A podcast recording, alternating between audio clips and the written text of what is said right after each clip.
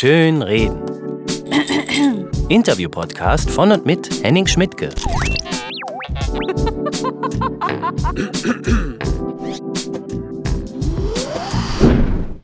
Einen schönen guten Abend. Hier ist Ihre Lokalzeit aus Dortmund. Ab zurück ins Bettchen heißt es jetzt nicht für Sie. Das heißt es für viele Flüsse, zum Beispiel für die Lippe, weshalb das für uns alle so wichtig ist. Es war eine Heirat ohne Liebe. Sie wurde mit ihrem Cousin verheiratet. Doch als wäre das für sie nicht schlimm genug, fing er auch noch an, sie zu schlagen. Das ist sie, wenn sie moderiert. Sabine Ziemke.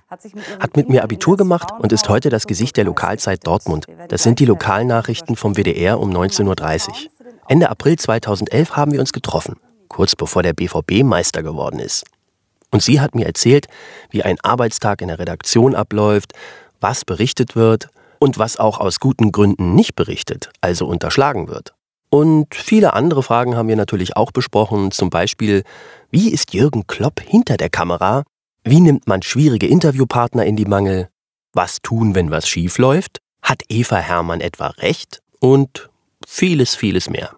Und ja, übrigens, ähm, auch darüber haben wir kurz gesprochen. Sabine stand nämlich auch im Studio am 11. September 2001 und am Tag der katastrophalen Love Parade in Duisburg. Meine erste Frage an Sie war, wie lange sie schon die Lokalzeit moderiert. Und mit der Antwort hatte ich nicht gerechnet. Viel Spaß mit Sabine Ziemke. Seit zehn Jahren.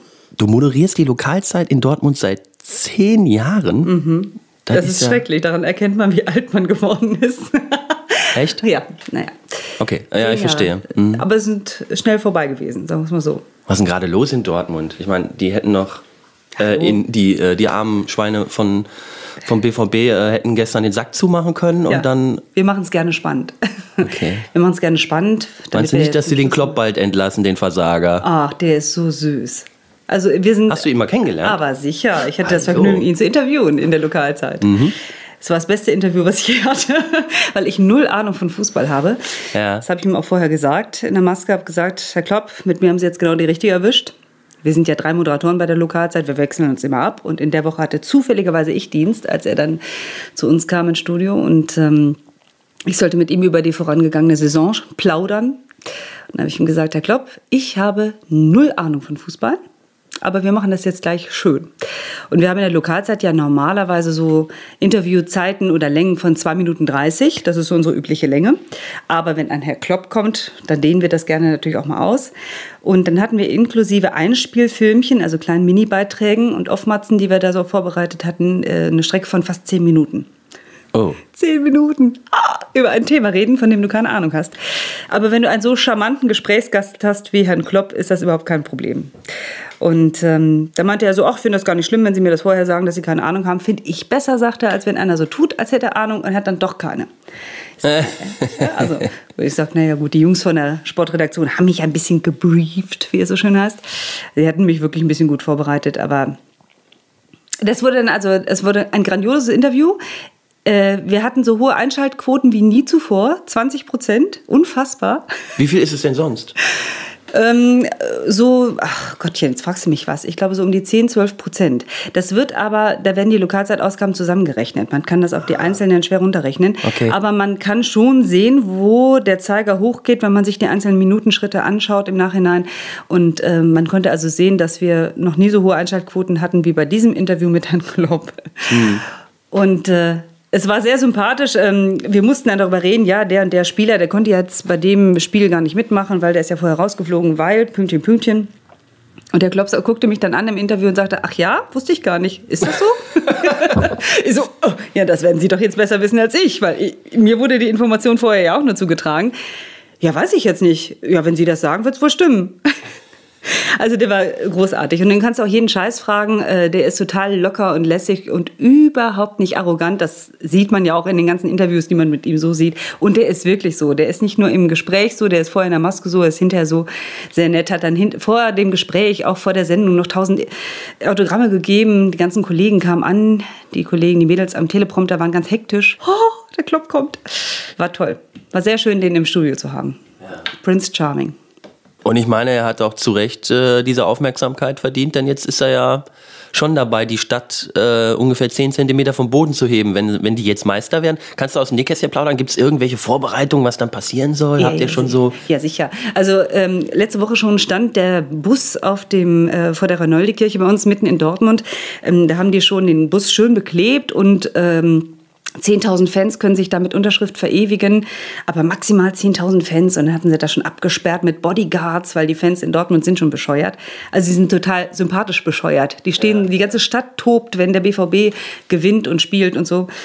Und ähm, äh, die dürfen dann halt da ihre Unterschriften machen und der ganze, dann wird ein, ich glaube, warte mal, also es wird ein, äh, oder ist schon gestrickt worden, ein BVB-Schal ist gestrickt worden von ganz vielen Menschen, nicht nur Frauen der äh, ein- oder zweimal um den gesamten Borsigplatz gelegt wird. Ähm, und soweit ich weiß, ist es dann tatsächlich auch von der Bezirksregierung in Arnsberg durchgesetzt worden, dass die B1 wieder gesperrt wird für die Meisterfeier.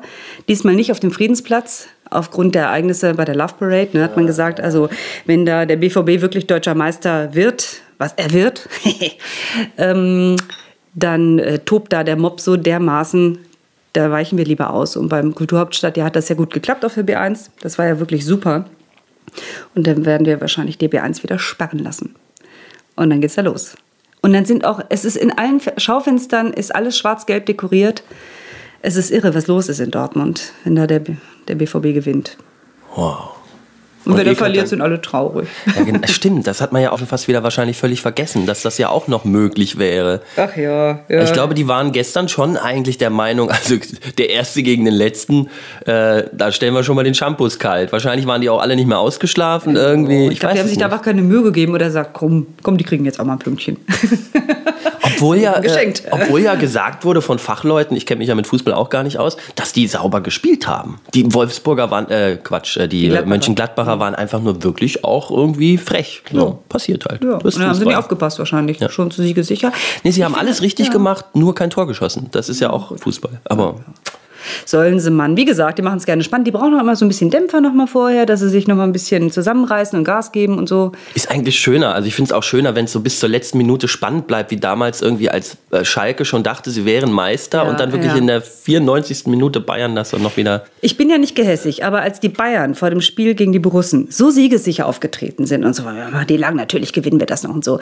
Und der Klopp hat gesagt, ach, mal sehen, das ist eine super Mannschaft, ja, aber wir sind auch nicht schlecht, mal gucken, was passiert. Weißt du, ich glaube, dem BVB gönnt man es einfach, dass die jetzt mal die Meisterschaft gewinnen, hoffe ich doch. Aber ach, werden sie, klar. Nein, den gönnt man das, sind einfach nette Jungs und äh, kommen da nicht so arrogant daher wie manche andere Vereine. Und von daher, glaube ich, freuen sich die anderen irgendwann auch mit. Bis auf die da im Süden. Ach, die haben schon so viele ja, ja. Schüsseln. Eben, mein Gott, können jetzt auch mal die anderen ranlassen. Ja. Ja. Reden, redst, redst du echt mit mir über Fußball? Das ist der Hammer. Das ist der Hammer, haben wir, glaube ich, noch nie gemacht. Ne? Nee. Also ganz bestimmt nicht. Aber, aber keine Ahnung, aber du wirst ja in Dortmund zwangsläufig zum Fußballfan. Dir bleibt ja gar nichts anderes übrig. Ja, ja, ja, das stimmt. Die machen ja auch so Sachen, äh, habe ich gehört, die Sparkasse bietet an, wenn du dort ein Sparbuch anlegst, für jedes Tor, was Dortmund schießt, kriegst du irgendwie so einen Zinsanstieg für eine kurze Zeit. Ehrlich? Das weiß ich nicht. Also, also so weit bin ich da noch nicht vorgedrungen. Ja, das ist aber, ist aber kein Scherz. Also wirklich, wenn du da ein Sparbuch hast und die schießen ein Tor, dann hast du irgendwie am Ende mehr Geld. Wahnsinn. Also so eine Art sagt man, so Mini-Aktionär oder so. Ja, ja, die wissen auch, dass sie oft verlieren. Ja, ja wahrscheinlich. Herr Chef, ihr habt da ein ganz super Geschäftsmodell. Die Leute werden alle Sparbücher bei uns anlegen. Oder nee, wahrscheinlich nicht. Es ist ja die Frage, ob sie dann ihrem Verein trauen. Ja, die waren damals ganz schön, ganz schön in den Allerwertesten gekniffen, als sie dann Aktien gekauft haben und der BVB erstmal so runterrauschte. Ne? Und die Aktie da echt am Boden rumdümpelte, da haben sie alle ganz schön geärgert. Aber was so ein richtiger BVB-Fan ist, der sagt, woll, Mausi, das geht schon wieder hoch. Äh, ja? ja? Aber ich, ich, fand das auch schön, dass das so, naja, nicht schön, aber interessant, dass es so passiert ist, weil dann, dann wurde ja auch viel darüber debattiert, gehört jetzt Fußball an die Börse und ist das nicht, ne? Was ist eigentlich Fußball für es uns? Es ist ein Business, aber sowas von. Also wenn das nicht an die Börse gehört, weiß ich auch nicht. Ja. Und es ist ein Glücksspiel. Und was ist denn sonst Börse? Ne? Ja, genau, stimmt. Also von daher. so, genug jetzt vom Fußball. Äh, wir wollten ja auch über dich sprechen. Und, äh, oder du bist äh, Journalistin und jetzt eben eine Moderatorin, was auch nochmal speziell ist unter Journalisten. Das stimmt. Und ich mache halt Quatsch und Musik. Ähm, und dein Beruf ist auch eher außergewöhnlich. Merkst du das im Alltag überhaupt noch? Ja, ja, sicher, auf jeden Fall. Wenn ich dann irgendwie so auf eine Fete komme und dann fragen dann immer so, was machst du so beruflich? Ja, ich arbeite beim WDR. Aha, was machst du? Also schon mal toll. WDR schon mal super, ne? Ähm, kann er ja auch Fenster putzen, aber ne, ich sage, ich arbeite beim WDR schon mal, ich bin mal schon ein Treppchen höher. Ja, wenn ich dann sage, ja, ich moderiere da so ein kleines Regionalmagazin. Ach, nee, stehst vor der Kamera boah. Und das ist dann immer noch für die Leute was Besonderes. Eigentlich, für mich ist das jetzt ein Job wie alle anderen, natürlich, klar, ich mache ihn ja auch lang genug. Aber für die Leute scheint das immer noch was ganz Besonderes zu sein. Obwohl es, wenn ich das jetzt mal so einschränken darf, also an dieser Stelle mal gesagt, die Lokalzeit ist die erfolgreichste Sendung im WDR. Ha.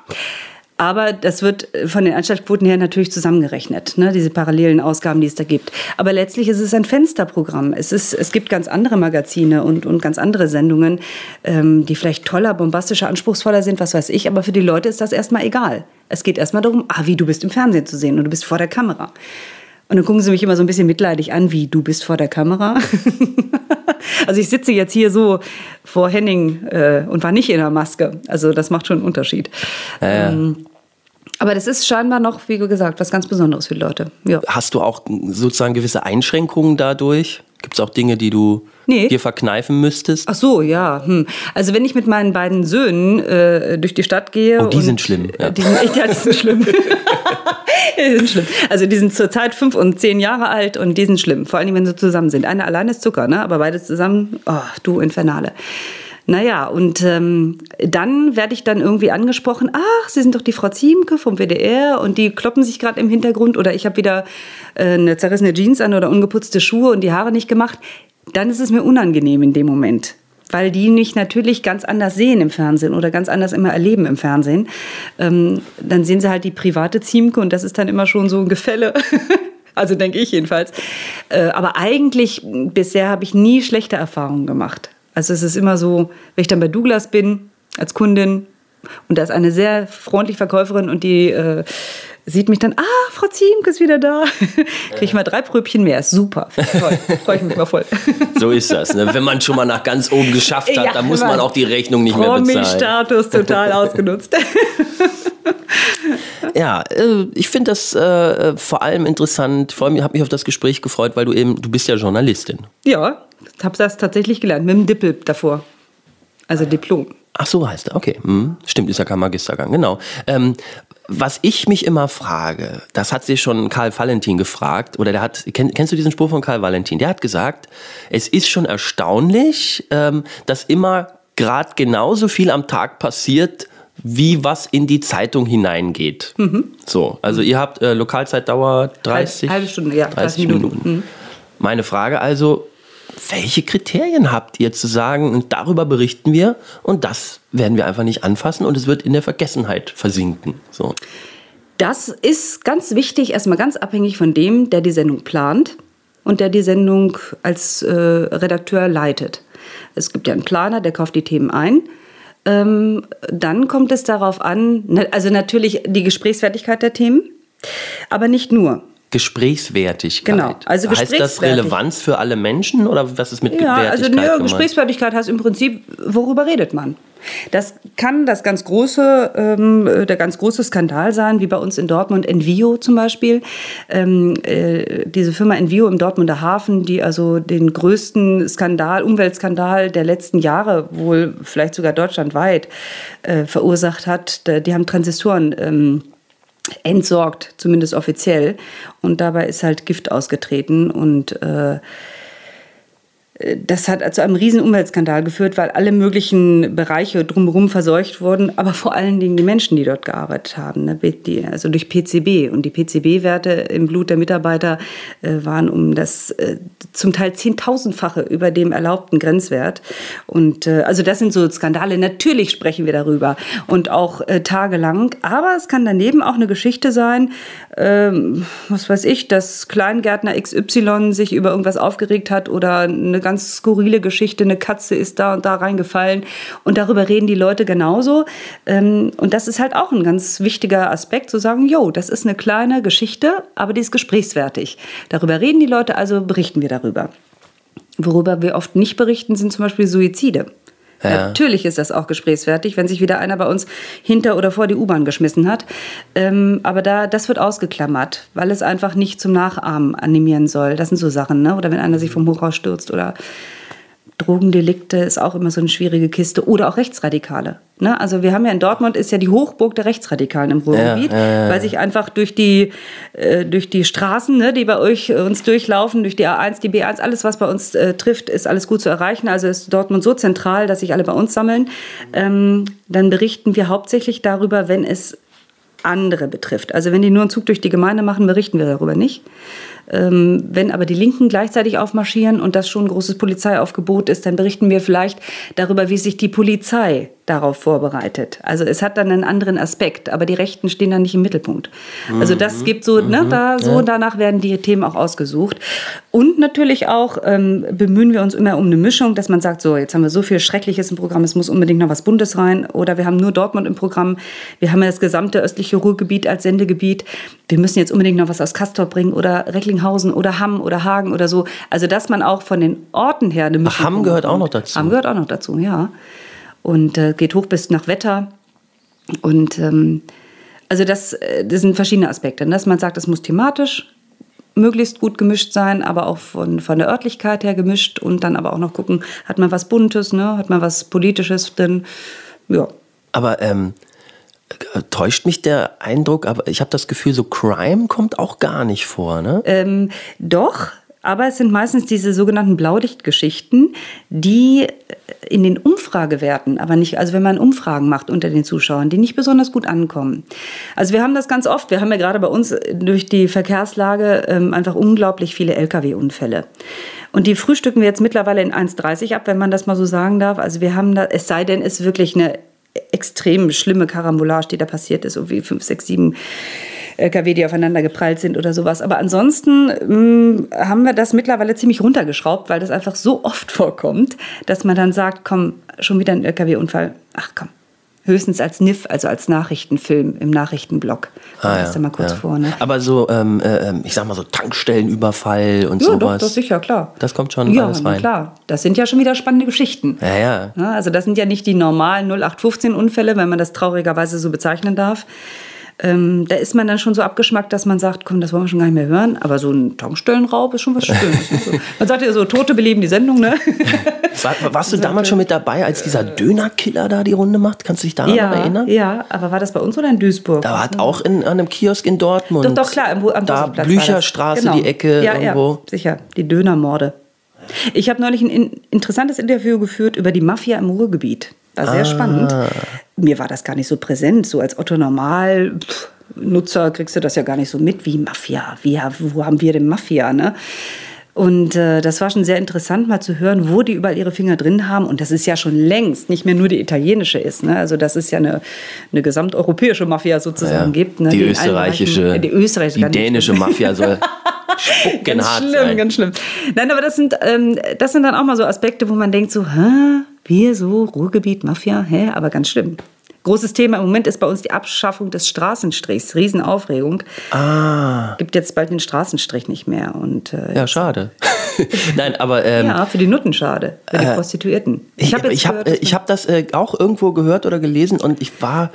da gab es irgendwie. Die Zahl hat mich umgehauen. Hm. Wie viele Frauen da angeblich rumstehen. Ja, ja. Also es sind Hunderte. Ähm, äh, also im Moment, glaube ich, haben wir fest 600 oder 800 Prostituierte die hauptsächlich aus Bulgarien kommen. Das ist das große Problem, ne? weil die in den letzten Jahren sind die alle aus Bulgarien ähm, hier ins Ruhrgebiet gekommen und sammeln sich alle in Dortmund. Und die Prostituierten an sich sind nicht das Problem, aber die Männer und die Kinder, die sie mitschleppen. Die Kinder deshalb, weil die Kinder einfach oft nicht zur Schule geschickt werden und dann tagsüber irgendwo Ach so, rumhängen. die leben hier so ein, so ein Schattendasein. Ja, und das ist die große, das große Problem ist die Beschaffungskriminalität. Ne? Und die Männer, die mitkommen, die dann klauen gehen, während die Frauen auf dem Strich sind.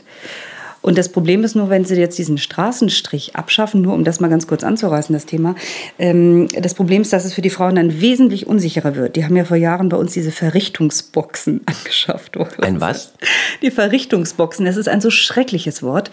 Ähm, das sind halt Boxen, mit denen die dann mit den Freiern halt äh, reingehen können, wie so, eine, wie so eine Pferdebox. Ne? Und dann Ach so, damit die, damit die nicht ins Auto hopsen müssen. Ja, genau. Und ähm, weil das aber viel gefährlicher ist für die Frauen, ne? dass die dann, wenn die dann irgendwelche Freien zu den, in die Autos steigen und irgendwo hingefahren werden und so. Und das wird jetzt wieder kommen.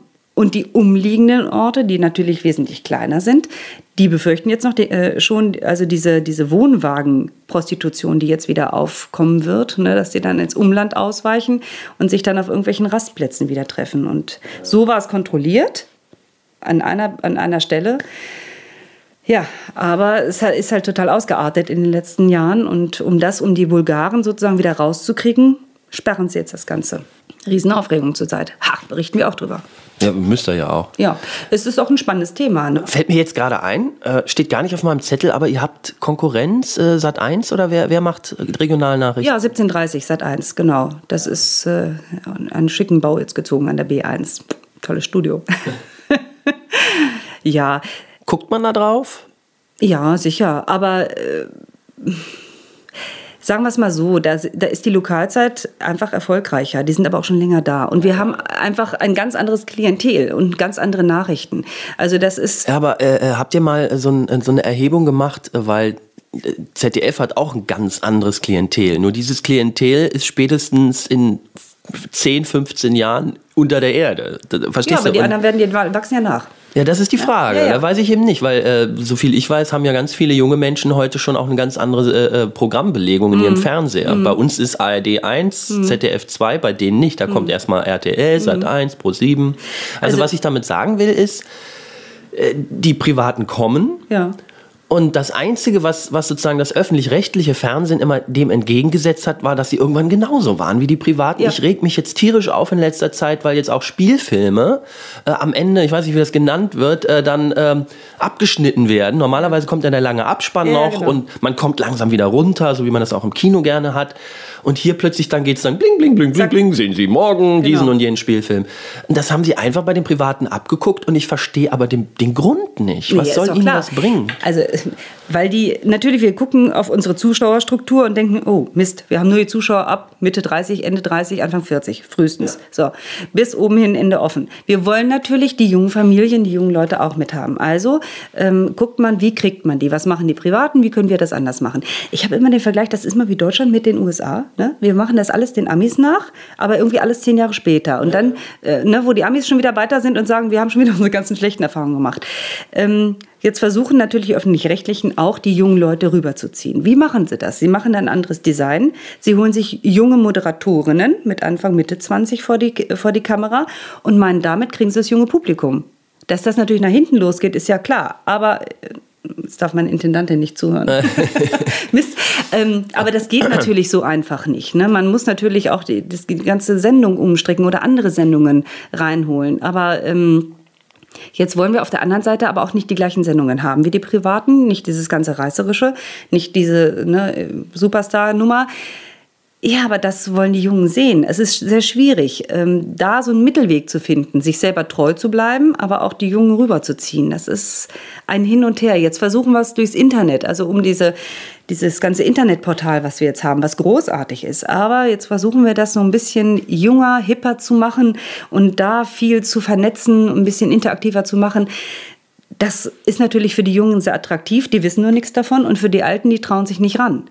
Also das ist das Problem zum Beispiel aus unserer Sendung, wenn wir irgendwelche Gewinnspiele haben, wir geben immer die Internetadresse an. Jetzt wissen wir aber gar nicht, wie viele von unseren älteren Zuschauern tatsächlich Internet haben. Es werden zwar immer mehr, aber noch längst nicht alle. Und es ist immer wieder, dass Zuschauer auf mich zukommen und sagen, Frau Ziemke, sagen Sie doch mal Ihrem Chef, wir wollen das wieder per Postkarte haben und nicht per Internet. So, dann sage ich das meinem Chef, der sagt immer, hallo, kein Mensch macht das mehr per Postkarte. ne? also mhm. Wir müssen uns modern geben, also per Internet. Also das ist mal so eine Diskrepanz zwischen dem, was die Zuschauer noch haben wollen und an dem sie auch festhalten und dem, was wir aber machen müssen, um überhaupt noch attraktiv zu sein, auch für die Jüngeren.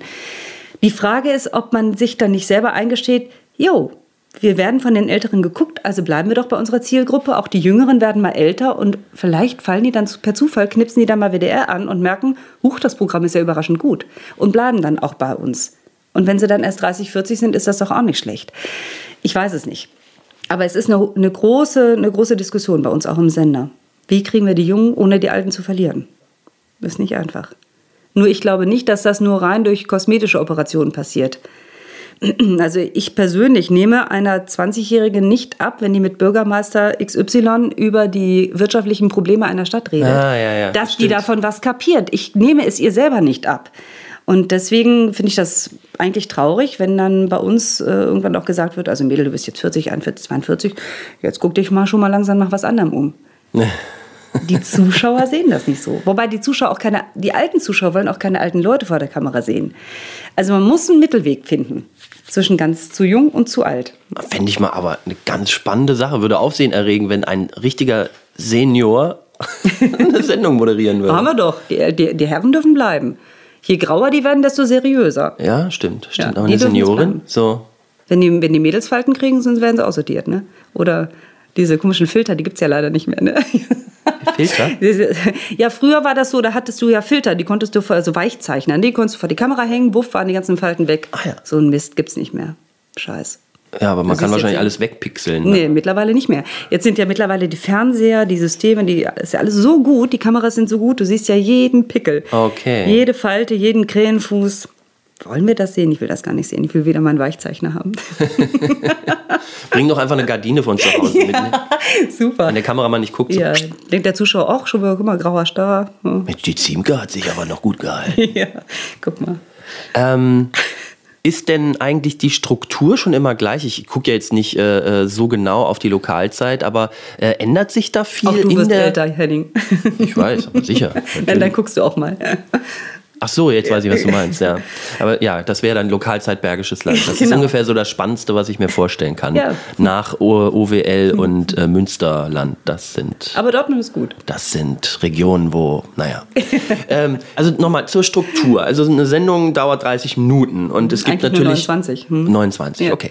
So, und es gibt bestimmte Blöcke. Äh, ja. Also die, der Ablauf ist ja schon immer gleich. So, es kommt doch eigentlich so, ich sag mal so, die niedliche kleine Geschichte kommt doch bestimmt ungefähr immer an derselben Stelle. Ihr habt ja bestimmt so ein, so ein Raster mit Slots, ne, heißt mhm. das, glaube ich? Ein Slot, wo man. Es gibt schon einen gewissen Aufbau. Es gibt äh, die, äh, also die richten sich natürlich nach dem äh, Thema des Tages, nach dem gesprächfertigsten Thema. Damit machst du natürlich eine Sendung auf, ist klar, wie du auch einen Beitrag mit dem stärksten Bild immer anfängst. Ähm, dann gibt es ungefähr in der Mitte äh, der Sendung, also um 45, um, um 19.45 Uhr, die Nachrichten und danach soll aber nochmal ein starker zweiter Aufmacher kommen. Das ist deshalb, weil äh, um 45 viele Menschen umschalten, die vorher ein anderes Programm geguckt haben, die dann vielleicht die Tagesschau gucken, aber die Tagesschau nicht im ersten sehen, sondern im dritten. Die schalten dann irgendwann ins dritte um und dann ähm, hat man äh, sozusagen gesagt, komm, wir brauchen nach den Nachrichten in der Mitte der Sendung nochmal einen zweiten starken Aufmacher. Ja. Und dann gibt es aber, dann guckt man auch, wenn man ein sehr trauriges Thema zu Anfang hatte als Aufmacher, dass man danach was zum Auflockern hat. Und dann macht man den bunten zweiten oder bunte Geschichte dann sozusagen äh, an zweite oder dritte Stelle. So. Also so wird das ein bisschen konzipiert. Ne? Das ist so äh, ja, wie so ein Musikstück, das dann zusammen komponiert wird. Und im besten Fall funktioniert es auch.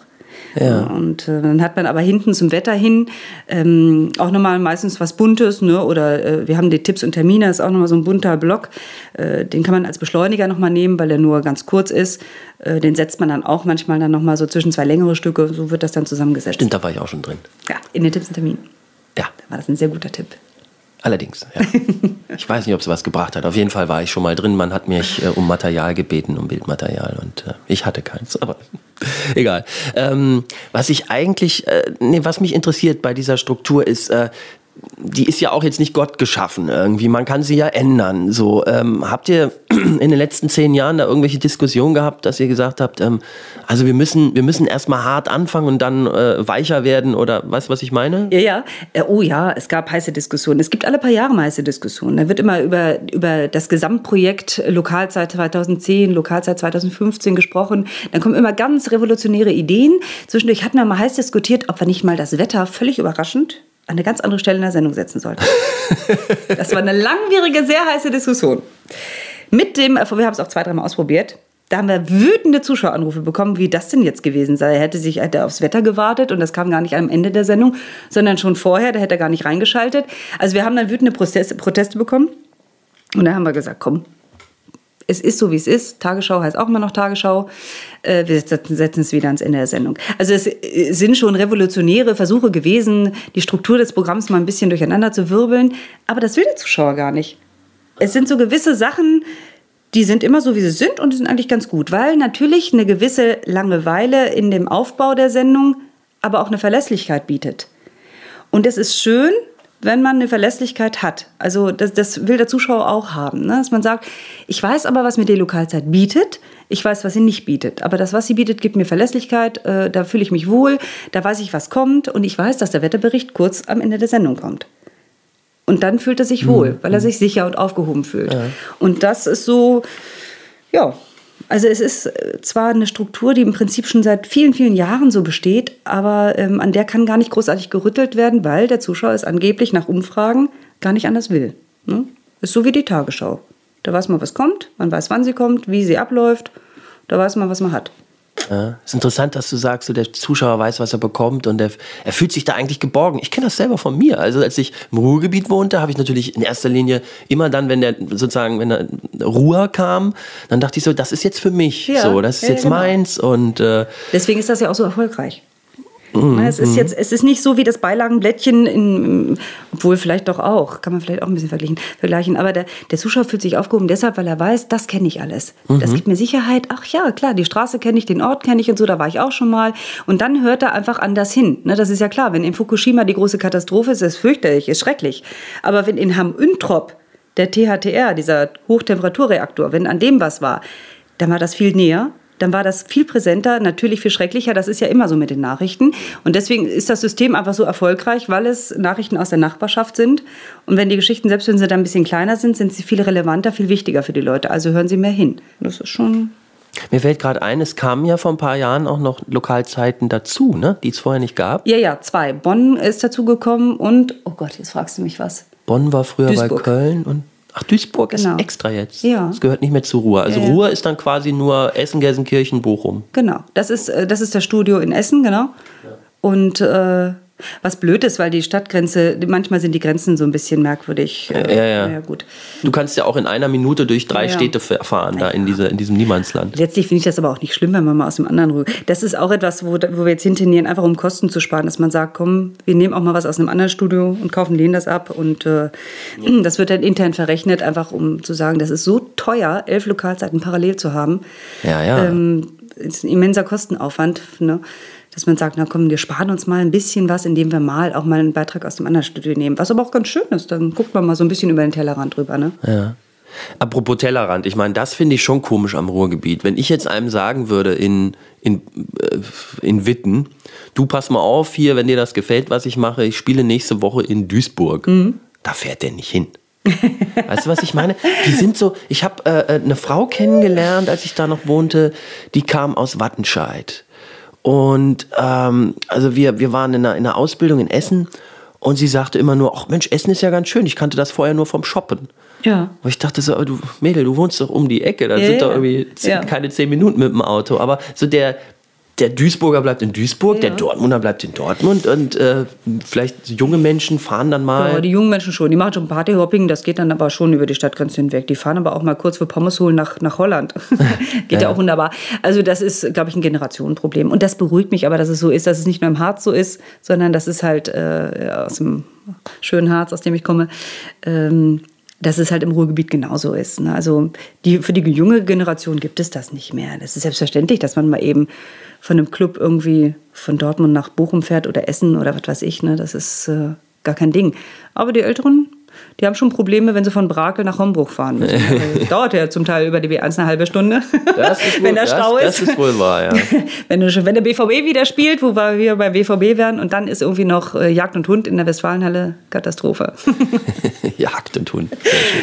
Ja. Ähm, äh, gehen wir nochmal zurück zur, zur eigentlichen Sendung. Ähm, was mich auch wie so einen kleinen Jungen interessiert ist, wie wird das gemacht? Ne? Ich habe mich immer gefragt, so, wo fangt ihr an? Also hat man so einen, so einen Anfangsstartpunkt äh, oder wir können auch mal chronologisch vorgehen, so du kommst morgens äh, ja, ich komme um elf, halb zwölf ja, komme ich ins Büro. Wir haben um 12 Uhr Konferenz. Ja. Bis dahin hat aber der Planer und der, der schon schwer vorgearbeitet und ähm, die planen natürlich jetzt nicht von jetzt auf gleich, sondern die haben ja schon seit Wochen die Übersicht an Fixterminen, die es gibt. Und dann äh, gucken die natürlich, was, was aktuell los ist. Und äh, dann rattern ständig die Agenturen rein, was ist heute noch passiert und so. Daraus bastelt der sich schon mal ein Konzept und schreibt schon mal so einen Themenplan vor. Um 12 Uhr setzen wir uns dann alle zusammen an äh, einen sehr großen, sehr langen Konferenztisch, weil die Kollegen vom Hörfunk noch dazukommen. Ähm, weil das natürlich auch so ein bisschen ist, dass mittlerweile es so ist, äh, das wird nicht nur also es wird bi- und trimedial produziert. Das heißt, wir produzieren nicht nur fürs Fernsehen, sondern der Kollege, der einen Fernsehbeitrag macht, knapst dann noch irgendwie einen Hörfunkbeitrag davon ab und setzt vielleicht noch was ins Internet. Ja.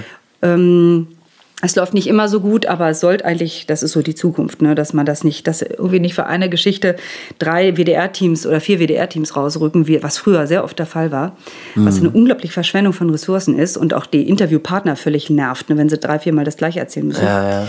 So, also auf jeden Fall setzen wir uns alle zusammen und äh, dann werden die Themen vorgestellt und das ist auch ganz gut. Man macht nochmal so ein bisschen Brainstorming, guckt, was, was fällt einem noch zu ein, was hatten wir schon, was können wir noch wie aufarbeiten, was kann man als Zusatzinfo ins Internet setzen, so Geschichten. Das wird dann halt äh, besprochen und danach ähm, gibt es dann auch immer eine Nachbesprechung der letzten Sendung. So, also da müssen wir uns dann immer zum Teil warm anziehen. Dann kritisiert ein Hauptkritiker aus der Runde, wird immer einer dann berufen, ist jeden Tag ein anderer, der kritisiert dann die vorangegangenen Sendungen und beziehungsweise die letzte Sendung und die Hörfunksendung. Ja, und da geht es auch oft zur Sache. Da schonen wir uns gegenseitig nicht und das finde ich aber auch ganz gut, dass man sich selber immer wieder auf die Finger klopft und sagt, das haben wir nicht gut gemacht, das können wir noch besser machen. Das sind ganz oft ganz viele Sachen, die den Zuschauer überhaupt nicht auffallen, die wirklich nur intern sehr heiß diskutiert werden. Ähm, aber ich finde das letztlich gut. Auch, auch ich als Moderatorin muss mir da so einiges anhören. Ähm, aber das kann einen immer nur wieder so ein bisschen runterholen und sagen, jo, da müssen wir noch mal ein bisschen mehr darauf achten, dass wir das besser machen beim letzten Mal, beim nächsten Mal. Ja, und dann ähm, nach der Konferenz gehe ich dann wieder zurück ins Büro und fange dann schon an, die Interviews und die Moderation vorzubereiten. Wenn viel fertig ist, das heißt, wenn viele Beiträge schon fertig sind, geht das ratzfatz. Aber wir sind ja eine aktuelle Sendung, eine Live-Sendung. Dann ändert sich im Laufe des Nachmittags noch mal ganz viel.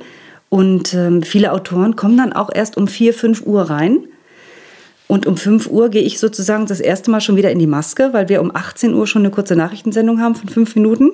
Wir müssen jetzt kurz nochmal sagen, für ja. Leute, die nicht jetzt in Nordrhein-Westfalen sitzen, die Lokalzeit beginnt um Punkt 19.30 Genau, die Lokalzeit beginnt um 19.30 Uhr, aber um 18 Uhr haben wir eine fünfminütige Nachrichtensendung, ganz kurz, auch von der Lokalzeit. Ah. Und äh, dafür muss ich natürlich um 5 Uhr schon in die Maske, dreiviertel Stunde setze ich dann da, dann gehe ich hoch äh, ins Studio, dann gibt es diese kurze Nachrichtensendung, dann gehe ich wieder hoch zurück in mein Büro, hoch heißt, ist in der zweiten Etage dann, und bereite dann die Sendung weiter vor. Und ähm, Nachmittag ist schnell rum.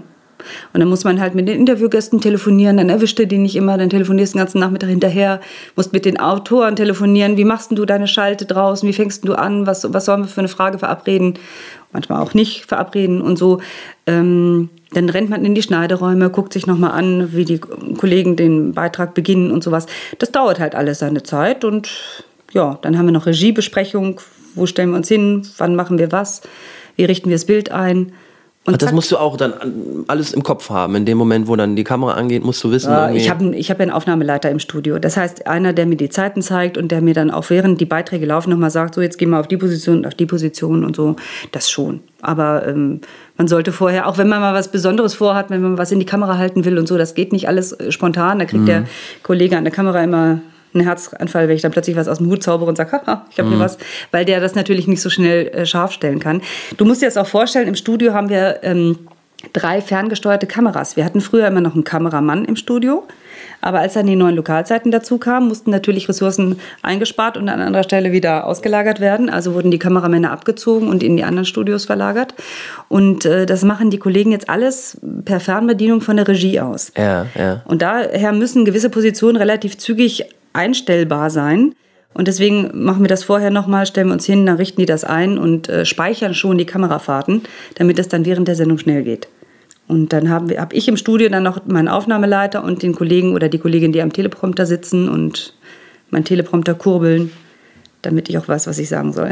Mm, mm. Das fällt öfter aus. Das muss man auch ohne können, will ich an dieser Stelle mal gesagt haben. Okay.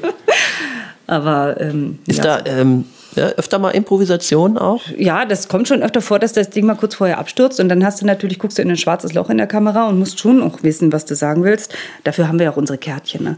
Mhm. Ähm, es ist auch oft so, dass einfach, weil es eine Live-Sendung ist, in der Sendung öfter mal was nicht klappt, dass die Schalte zusammenbricht draußen, dass ein anderer Beitrag vorgezogen wird, dass wir während der Sendung kommt dann einer, wenn manchmal ein kleiner Film läuft, irgendwie noch mit einem Zettelchen reingerannt, du, hier ist gerade was passiert, liest das mal eben vor.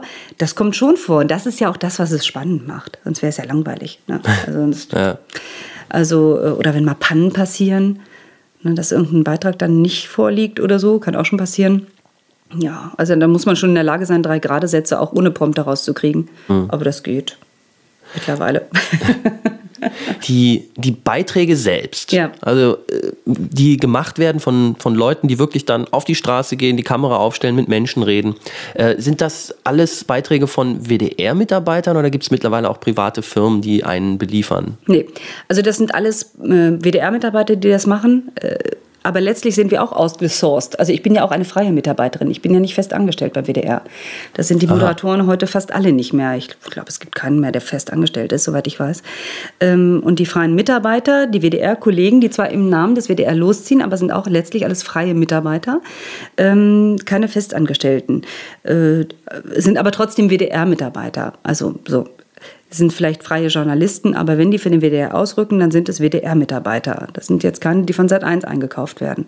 Wir haben zwar einige Kollegen, die vorher bei Sat1 gearbeitet haben, aber wenn die beim WDR als freie Mitarbeiter tätig sind, dann sind sie auch ja, wie soll ich das sagen? Die dürfen dann nicht machen, was sie wollen. Ne? Die müssen sich dann schon an die WDR-Vorgaben halten. Ja. Also dazu gehört auch ein gewisses Auftreten. Ne? Also ähm, das heißt, man muss sich auch so verhalten, äh, man muss sich so verhalten, dass man diesen öffentlich-rechtlichen Sender nicht diskreditiert, dass man auch vernünftige ja. Klamotten anhat und nicht da irgendwie wie Max Schlunzi da rumrennt, dass man mit den Leuten vernünftig umgeht. Also das wird einem, ist eigentlich selbstverständlich, mhm. aber du wirst lachen, gewissen Leuten muss man es auch sagen.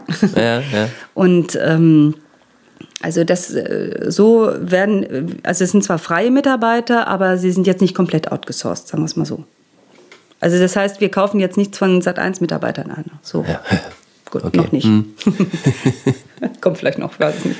Ja, nee, und dann bist du ja, wenn ich das richtig gerechnet habe, du hast gesagt, irgendwie elf, elf Uhr etwa kommst du. Elf ab zwölf bin ich dann da, zwölf ist in Konferenz. Den Betrieb und, und um acht ist die Sendung zu Ende. Genau, bin ich so um halb neun zu Hause. Okay, also es ist schon auch ein richtiger... Ein richtiger Arbeitstag dann. Richtiger und wir sind ja dann von Montags bis Samstag. Samstags gibt es ja auch eine Sendung. Also wenn ich dann Dienst habe in der Woche, dann sehe ich meine Kinder auch nicht viel. Aber ist dann auch mal schön. Aber äh, du, äh, machst du nur Moderation quasi? Du musst nur alles an dich reißen und verstehen oder musst du auch vorher manchmal noch redaktionell mitarbeiten, dass du Beiträge überarbeitest oder? Nee, das gehört nicht zu meinem Aufgabenbereich. Aber letztlich gehe ich natürlich zu den Abnahmen mit in, in die, also wenn, die, äh, wenn der Redakteur der Sendung halt äh, den Film abnimmt, also die Endabnahme sozusagen macht, dann gehe ich schon noch mit. Äh, manchmal klappt das zeitlich nicht, aber meistens bin ich mit dabei. Und dann kann ich natürlich auch sagen, also das und das habe ich nicht verstanden oder das gefällt mir nicht so gut. Aber die letztendliche, oder die letztliche Verantwortung hat der Redakteur. Wenn der dann sagt, nee, das ist okay so oder nein, das musst du umschneiden, dann hat er das letzte Wort. Und das finde ich auch in Ordnung, muss ich ganz ehrlich sagen. Das ist dann so eine Aufgabenaufteilung. Ne? Und ähm, ich kann natürlich auch sagen, pass mal auf, wollen wir die Beiträge nicht umstellen oder da und da was verändern oder so. Also ich habe selbstverständlich Mitspracherecht, aber das letzte Wort hat dann der Redakteur. Ah ja. Also im Prinzip bist du so eine Art ähm, ein Hansdampf in allen Gassen. Also du, du hast naja, Nein, man hat seinen klar definierten Aufgabenbereich und ich kann selbstverständlich, ich meine, wir sind ein Team, selbstverständlich können wir, die können auch sagen, was man auf deiner Anmoderation ist, aber großer Käse. Das stimmt alles nicht, was da drin steht. Und dann muss ich auch in der Lage zu sein, jo, hat er recht, muss ich umschreiben, ne? Ähm, das schon. Pannen ist irgendwie auch ein schönes Thema. Pannen passieren immer wieder. Pannen. Pannen. Lass uns mal über Pannen sprechen. Lass uns über Pannen sprechen. Ich bin ganz ohr. ähm, also im Studio überraschenderweise gar nicht so oft, wie man denkt. Nur so Kleinigkeiten. Wir hatten wir ja früher, wir haben ja so einen kleinen Sender im Öhrchen, ne? Das ist so eine groß wie eine Erbse mit so einer kleinen Antenne dran. Da kann der Redakteur während der Sendung mit mir sprechen, ohne dass es der Zuschauer mitbekommt. Kann sagen, Mann, du stehst ja voll krumm, stell mal ordentlich hin oder du, gleich kommt der nächste Beitrag, der fällt aus, wir nehmen das übernächste oder irgendwie solche Sachen. Und ähm, äh, vor ein paar Jahren äh, war das so, dass es, als es diese Minisender noch nicht gab, hatten wir so ein dickes, so einen dicken Fropfen im Ohr mit so einer Nabelschnur dran. Kennt man ja von früher noch, so eine, so eine ah, ja. Gumminabelschnur. Ne? So ein, ähm, und hinten in der Hose einen zweiten dicken, fetten Sender und diese Nabelschnur ging, dieses Kabel ging dann halt zum Sender. So, und das lag dann auch zu Anfang der Sendung mal schön auf meiner Schulter, weil ich vergessen hatte, das reinzustecken. Das sah total bescheuert aus. ähm, war aber nicht weiter schlimm. Also letztlich sind äh, Hosenstall auf, ist zum Beispiel ein Klassiker. Ne? Und äh, wenn man Sachen anhat, die Frauen dann doch nicht so gut stehen, wie man es vielleicht vorher im Geschäft gedacht hat und so, ne? Da können schon ein paar Peinlichkeiten auftreten. Das sind aber so Äußerlichkeiten. Aber Sag mal, äh, du musst äh, deine Garderobe selber finanzieren? Ja. Ist das so? Das ist nicht bei allen Sendungen so im WDR. Bei der Lokalzeit ist das so, weil wir einfach zu viele parallele Ausgaben haben. Das würde dann das Budget komplett sprengen. Wir hatten ähm, vor Jahren Vorgaben, wie wir uns anzuziehen haben. Also da gab es einen Blazerzwang. Und ich durfte auch nichts wild gemustertes drunter ziehen und so. Und das hat sich in den letzten Jahren aber sehr gelockert, zum Glück. Also jetzt können wir letztlich anziehen, was wir wollen. Und wir merken schon selber, ob es zur Deko passt und ob es uns selber steht oder nicht. Manchmal leider erst nach der Sendung, aber wenn man sich da nochmal ansieht. Äh, aber wir haben jetzt da keine Zwänge mehr, muss ich ganz ehrlich sagen. Streifen dürfen nicht sein, ne, glaube ich. Doch. So, so ähm, starke Ringe, so. Ja, mittlerweile gehen auch Streifen. Früher hatte ich auch Streifenverbot. Es gibt so ein paar Muster, die mutieren in der Kamera. Zum Beispiel Moiré ne, oder Hahnentritt oder sowas. Das siehst du bei Leuten, dass, äh, wenn die Studio, die Herren dann mit so einem schönen Hahnentritt, Sakko ankommen, dann flirt das so. Oder ah, Moiré, ja, ja, ja. Moiré gibt es heute gar gar nicht mehr, früher mal. Ähm, das, das irritiert dann total. Das ist wie wenn du mit einer Kamera einen Computerbildschirm ab, äh, abfilmst. Mm, ne? Dann hast du ja immer diese Streifen da drauf, da gibt es auch Filter, Shutter, die du davor klemmen kannst, dann hast du das nicht mehr. Ähm, sowas. Aber ansonsten muss ich ganz ehrlich sagen, wir mussten früher auch unseren Studiogästen immer sagen, und zieht bitte nichts Dunkelblaues an, sonst werdet ihr weggestanzt und steht dann ohne Oberkörper da. Ja, das, ja. Ne, das gibt es jetzt auch nicht mehr. Dafür hat man jetzt entsprechende Dekos. Äh, kann der Studiogast kann kommen, womit er will. Jogginganzug, egal. Nein, äh, Panne. Ja, ach, neulich, letzte Woche ist das einem Kollegen passiert. Auch die arme Socke, ehrlich. Der hatte einen ganz tollen Dreh. Und da ging es um eine Kirmes und da sollten auf dem Riesenrad die ganzen Glühbirnen ausgetauscht werden. Ähm, und gegen LEDs jetzt ausgetauscht werden. Ein super Dreh und dann sind die da oben auf diesem Riesenrad rumgekraxelt, stundenlang super Aufnahmen gemacht, wunderbar. Oben auf dem Riesenrad tolle O-Töne gemacht, Interviews geführt und so. Ja, und dann kamen die zurück ins Studio und dann haben die festgestellt, kein Ton drauf. Da hatte Ein der Tonassi vergessen, den Ton anzustellen. Aber komischerweise hatte der einen Ausschlag, also auf seinem Gerät, der hat natürlich ja, kontrolliert, ja. der während des Drehs, aber irgendein Kabel hat nicht festgesessen. Also es war einfach so, dass der, der, das Tonsignal nicht angekommen war. Ja, da konnten die das alles vergessen. Da wurde dann eine Oftmals draus gemacht, also ein kleines paar Bildchen eingespielt, einen Text drüber gesagt, das war's. Ne? Aber die haben dann nochmal Nachträge gemacht. Aber das ist natürlich irre teuer, sowas, weil man das Kamerateam ja trotzdem bezahlen muss. Und den Autoren, der bekommt dann in so einem Fall ein Ausfallhonorar, weil er konnte ja da nichts für. Aber sowas passiert halt immer wieder. Ne? Und ähm, naja, Schön ist es halt auch, wenn wir Tiere im Studio haben. Es ist großartig. Es ist einfach so unberechenbar, was die dann machen. wir hatten mal eine Kollegin, die hatte ein kleines Wildschwein. Äh, mit im Studio, ich weiß gar nicht mehr aus welchem Grunde das Wildschwein da war. Das ist darum getobt wie irre und hat dann auch an die Deko gepinkelt. Ach, es war toll. Wir haben uns echt einen Riesenspaß gehabt an dem Tag. Schade, dass sie nicht öfter kommen. Großartig.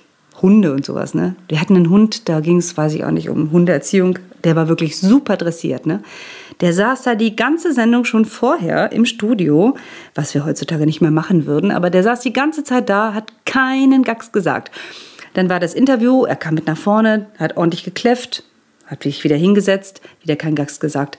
Dann war das Interview vorbei, der nächste Beitrag lief und dann sagte die, das äh, Frauchen dann, hast du brav gemacht, wow, hast du brav gemacht, weiß nicht mehr, wie der hieß. Ne? Und dann freute sich der Hund und kläffte los, machte einen riesen Radau und dann sagte sie, Sitz und Ruhe. Und dann war er wieder still. Unfassbar. Also super dressiert. Ähm, aber schöner ist es natürlich, wenn was passiert, wenn die das nicht so machen, wie sie wollen. Ne? Wenn du Kinder interviewst, das ist so toll. Die machen nie, was du willst. Und wie geht's dir gut? Und was fandst du heute hier toll? Alles. Äh. Und was möchtest du noch machen? Weiß nicht. Oh, danke fürs Gespräch. Ist großartig. Sind tolle, tolle Gesprächspartner. Ja. Das ist dann vor Ort. Ihr habt ja aber auch Gäste im Studio. Ich wusste gar nicht, dass ihr auch Tiere ins Studio reinlasst. Normalerweise ja, sind das menschliche Gesprächspartner. meistens schon. Gibt auch Affen dabei und Hornochsen. Wie, wie ist denn das so im Interview? Ich habe äh, einige Interviews schon von dir gesehen. Äh, wo ich dachte, ach, die nimmt die aber gut in die Mangel. Also so gerade wenn es Politiker sind, die sich dann versuchen. Ja, das größte Problem ist dabei die Zeit. Also das ist das ah, Problem. Nimm mal einen in die Mangel in 2,30. Also in 2 Minuten 30. Das heißt, die Zeit schlägt für ja. ihn sozusagen. Ja, absolut. Und das gibt natürlich auch Kollegen, die wissen das ganz genau. Und wenn du dann einen pfiffigen Pressesprecher hast und der soll einfach äh, zu einem sehr unangenehmen Thema was sagen ja. ähm, und ich stelle die Frage und dann sagt er erstmal, also guten Abend, Frau Ziemke, es ja, ist total nett, dass ich bei Ihnen im Studio sein darf. Und dann wiederholt er erstmal eine Minute lang die Frage, ist schon die Hälfte der Zeit weg, buff. Ähm, dann hast du natürlich nur begrenzte Möglichkeiten, dem wirklich ein bisschen so an die Karre zu fahren. Ähm, ja, also was man natürlich immer machen kann, du kannst natürlich einfach weiterfragen, weiterfragen, weiterfragen, dann kriegst du schon die hektische Stimme vom Redakteur aufs Ohr. Da musst du zur Not einen Beitrag rausnehmen. Aber manchmal ist das einfach nicht möglich, weil die Beiträge gesendet werden müssen, weil sie tagesaktuell sind. Also hast du da immer nur eine begrenzte Spielwiese und wenn einer ein erfahrener Interviewgast ist, dann kann der natürlich damit auch entsprechend umgehen. Ne? Aber also sagen wir es mal so, zum Beispiel als es bei diesem Envio-Skandal, äh, als wir da Gesprächspartner hatten, auch von der Bezirksregierung und so, du bist ja Anwalt des Zuschauers und der Zuschauer ist stinke sauer, weil was die da für eine Sauerei gemacht haben. Und das betrifft ja auch die ganzen Kleingärtner im Hafengebiet. Die dürfen ihr Gemüse alle nicht mehr essen. Die, vor allen Dingen aber auch die Menschen, die da gearbeitet haben, sind hochgradig betroffen und verseucht und so. So, und der Zuschauer will auch wissen, sag mal, wieso haben die da nicht öfter nachgeprüft? Wieso haben die jede Prüfung äh, angemeldet und sind sauer? Und dieses, dieses Gefühl musst du natürlich auch als, als Interviewer rüberbringen. Also, dass du sagst, Leute, ich kann das gut nachvollziehen. Sagen Sie mal, wieso sind sie da nicht öfter hingegangen? Und entsprechend hast du ja eine Intention und kannst dem auch äh, ja, ein bisschen härter in die Mangel nehmen. Ist aber, wie gesagt, begrenzt durch die Rahmenbedingungen, dass du sagst, hast wenig Zeit, ne? Und äh, wenn der dann, das manchmal ist das bei Studiogästen wie Pudding an der Wand nageln. Dann kannst du den nicht festnageln, weil es einfach du hast nicht die Zeit dafür. Das ist dann sehr schade, ne? dass wir da nicht in die Tiefe gehen können bei diesen Interviews. Ja. Also ich habe in 230 auch schon die pränatale Implantationsdiagnostik durchgekaut. Ne? wow. aber auch nur an der Oberfläche gekratzt. Aber wir haben das Thema mal angerissen.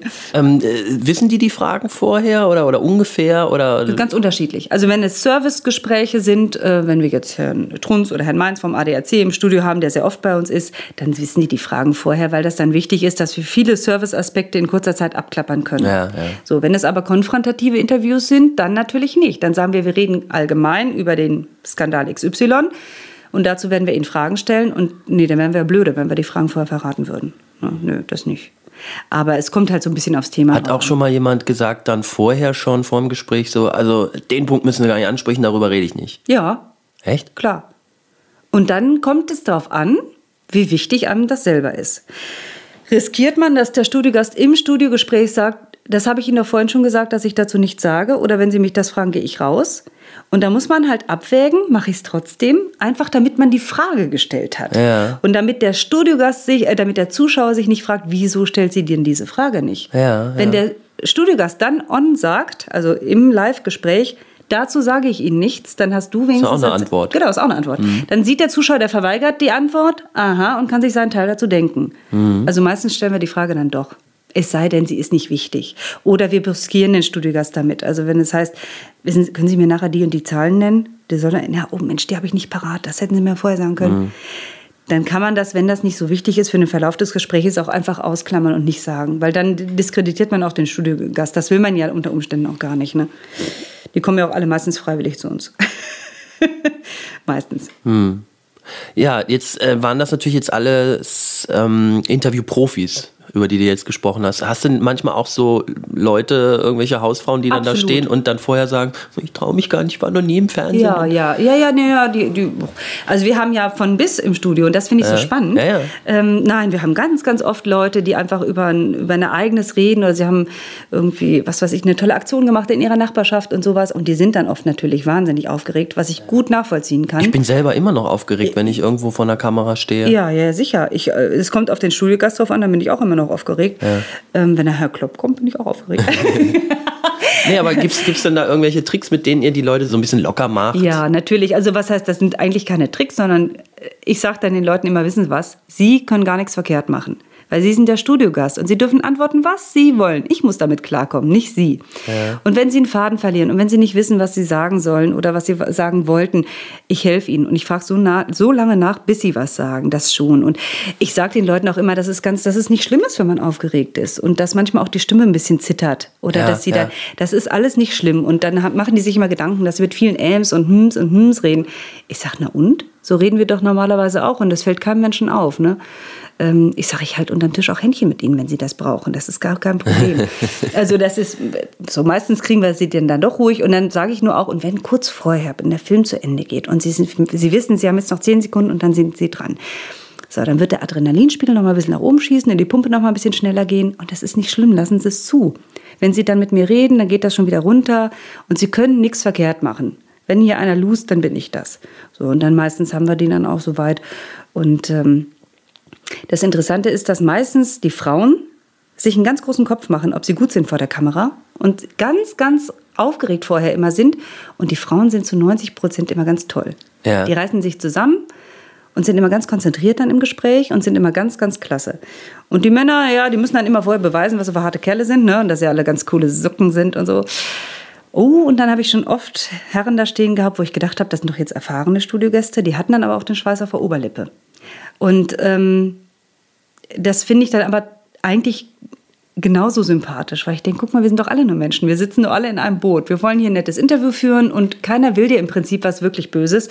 Und es ist toll, dass du für die 2.30 zu uns gekommen bist. Und ähm, wenn man den, also den Menschen verständlich macht, so dass wir wollen alle ein schönes Programm machen, wir wollen über ein interessantes Thema miteinander reden und äh, ähm, ja, dann haben die, die sollen ja Spaß dran haben. Es soll ja nicht keine Qual oder kein Zwang sein, sondern die haben, sollen Spaß dran haben, auch mal ins Studio zu kommen und uns was aus ihrem Leben zu erzählen. Und von daher, so wie ich jetzt hier so sitze, aus meinem Leben plauder. Cool, ne? Macht auch Spaß. Genau, wir haben die Rollen getauscht. Ja, ist auch komisch, mal hier auf der Anklagebank zu sitzen, sozusagen. Das ist eine lustige Frage. Mal sehen, ob du darauf eine Antwort weißt. Ach, Durchhin. Ich hatte aufgeschrieben, was meinst du, warum haben die dich damals genommen, um die Sendung zu moderieren? ja, sie hatten keinen besseren. Weiß ich nicht. War Not am Mann. Ähm, denn, ähm, ich bin damals zu diesem Casting, das, das war mein erstes Casting. War auch mehr oder weniger äh, Zufall. Mein Kind war, der, der erste Sohn war geboren, vier Monate alt und äh, ich wollte wieder arbeiten. Ich hatte vorher als Autorin gearbeitet für den WDR und habe Beiträge gemacht. Und, ähm, äh, Fernsehen oder Hörfunk? Beides. Ah, ja. Aber hauptsächlich Fernsehen.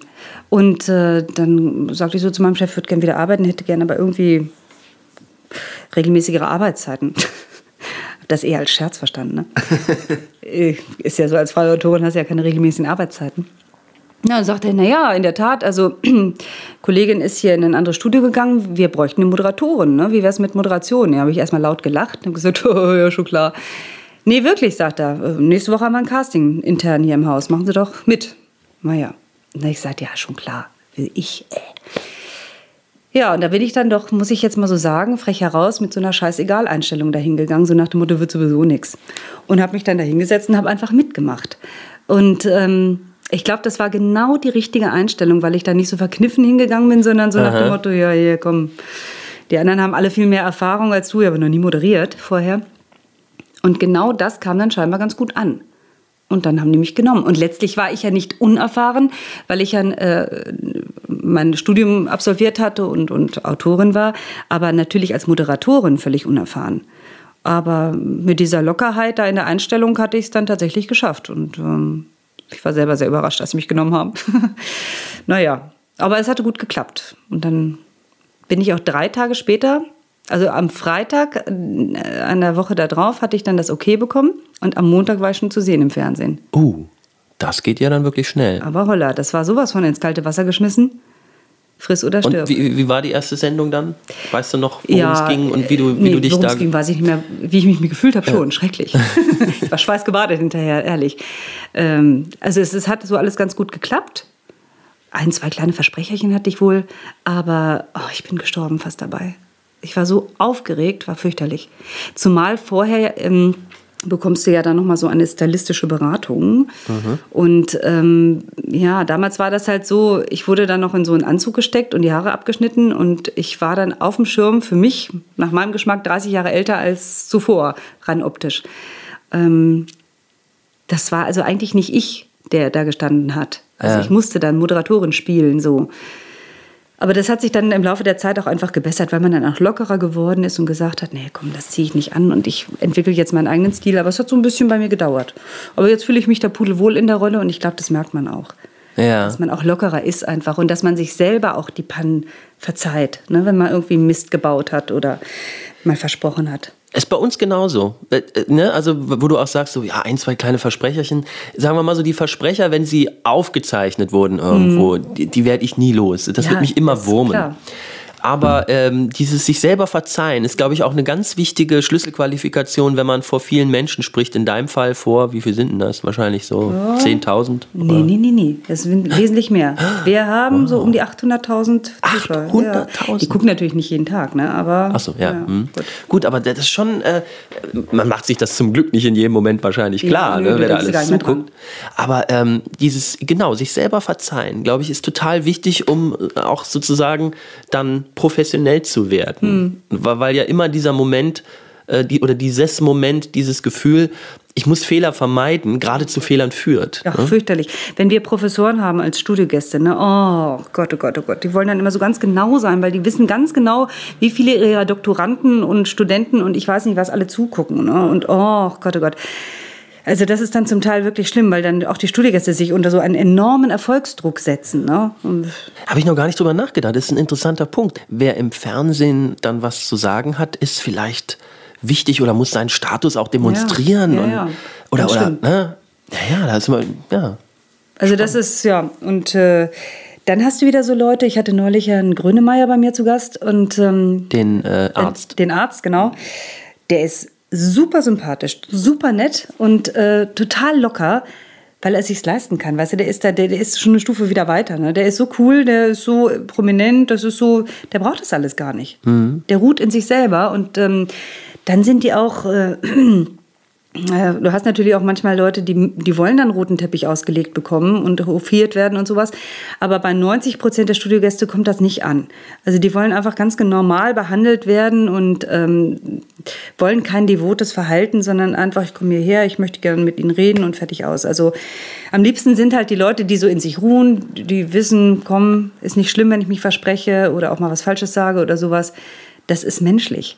Und das kommt dann halt auch an bei den Zuschauern. Die merken das alles. Wenn ich einen schlechten Tag hatte, kommt am nächsten Tag immer die Sekretärin zu mir und sagt, na sag mal Sabine, was war denn gestern mit dir los? Ich sage, ich, ich hatte solche Kopfschmerzen. Ich hatte echt einen Scheißtag. Mhm. Das hat man dir angesehen. Ich sage echt, oh, trotz guter Maske, obwohl ich mich bemühe, die Moderation genauso wie immer rüberzubringen, du merkst es an. Und du merkst es aber auch genauso, wenn, wenn du freundlich bist, wenn du gut drauf bist, dann ist das halt nicht gespielt, dann ist das wirklich so. Du hast Spaß an der Sendung und wenn der Moderator Spaß an der Sendung hat, haben die Zuschauer auch Spaß daran.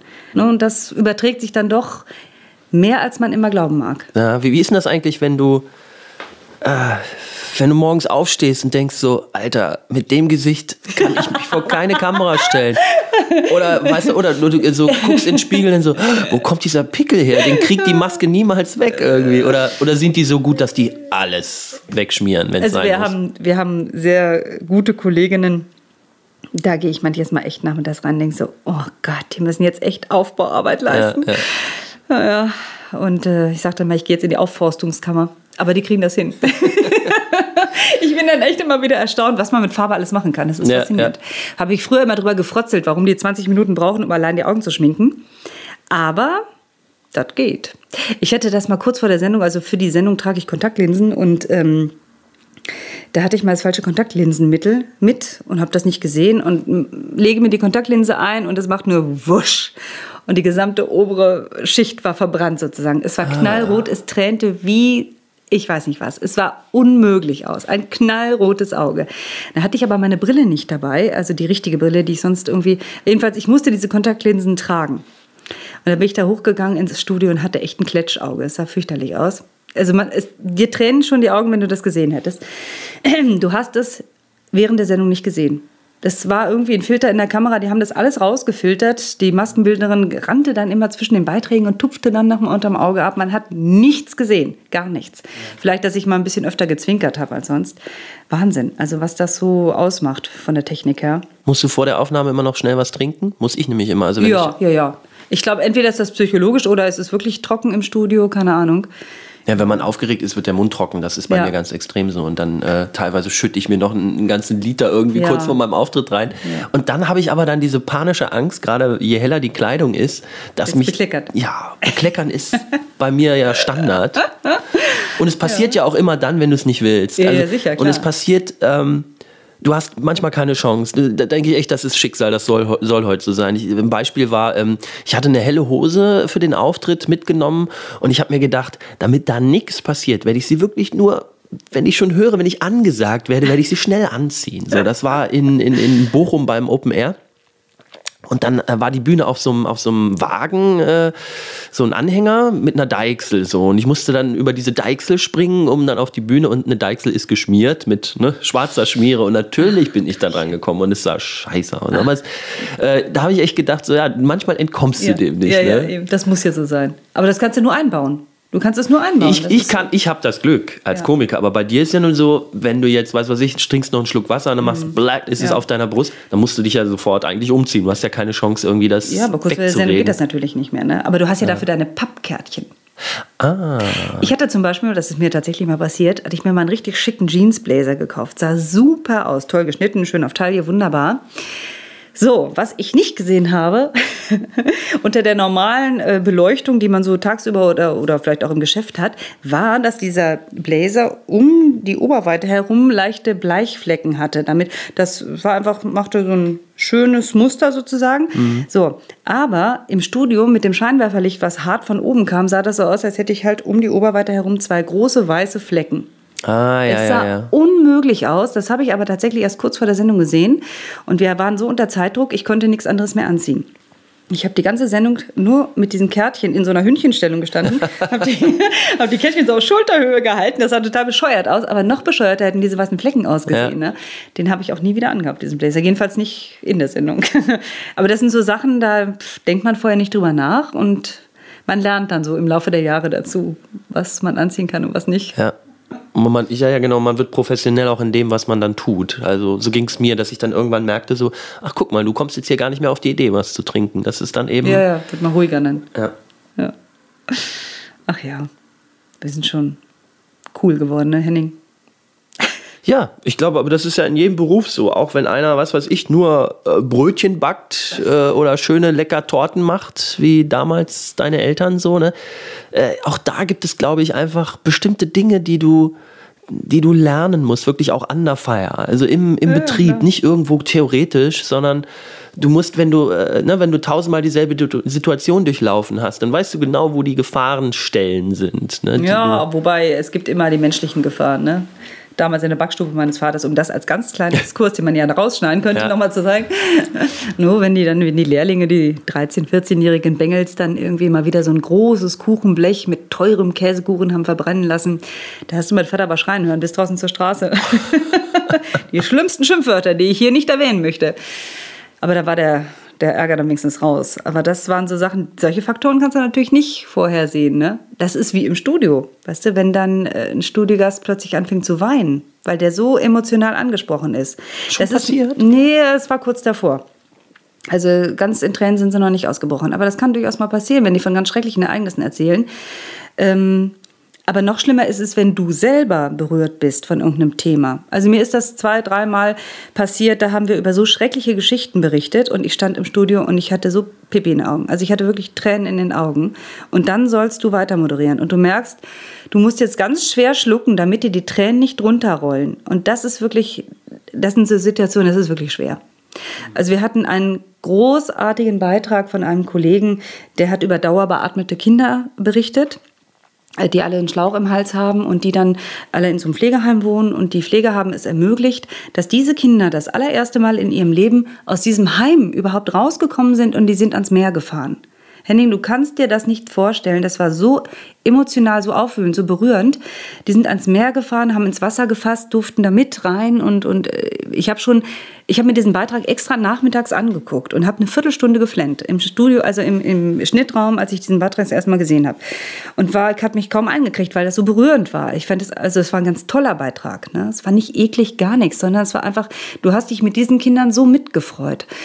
So, und dann habe ich extra gedacht, so, jetzt habe ich diesen Beitrag gesehen, ich weiß, was auf mich zukommt. Und ähm, habe dann, als der abends dann in der Sendung lief, die ganze Zeit irgendeinen Scheiß mir erzählt, irgendeinen Quatsch gemacht, damit ich nicht hingucke. Und nicht, ich habe die letzten 30 Sekunden gesehen von diesem Beitrag und mir standen die Tränen schon wieder in den Augen. Und dann hinterher war ich dann wieder im On zu sehen und das war so unfassbar schwer. Ich habe dann dreimal geschluckt, bevor ich überhaupt reden konnte. Und dann hatte ich zum Glück, zum Glück nur noch die Wetteraussichten, die ich moderieren musste. Ne? Die habe ich dann so mehr, mehr Ach als Krach habe ich dann über die Bühne gekriegt, habe mich dann verabschiedet, der Abspann lief und ich habe geheult. Mhm.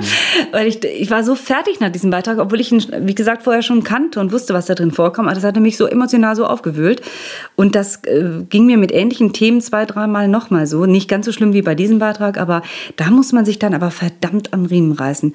Und sowas ist viel schwieriger als ein schwieriger Studiogast. Weißt du, da kannst du dich vorher drauf einstellen, kannst sagen, oh, Ne, ähm, hatte neulich, äh, war Lüner Kinofest, habe ich äh, Katja Riemann getroffen. Und Katja Riemann ist ja auch nicht unbedingt eine einfache Gesprächspartnerin. Eine sehr interessante, weil die einfach interessante Gegenfragen stellt. Wieso fragen Sie mich das jetzt? Aha. So, ne?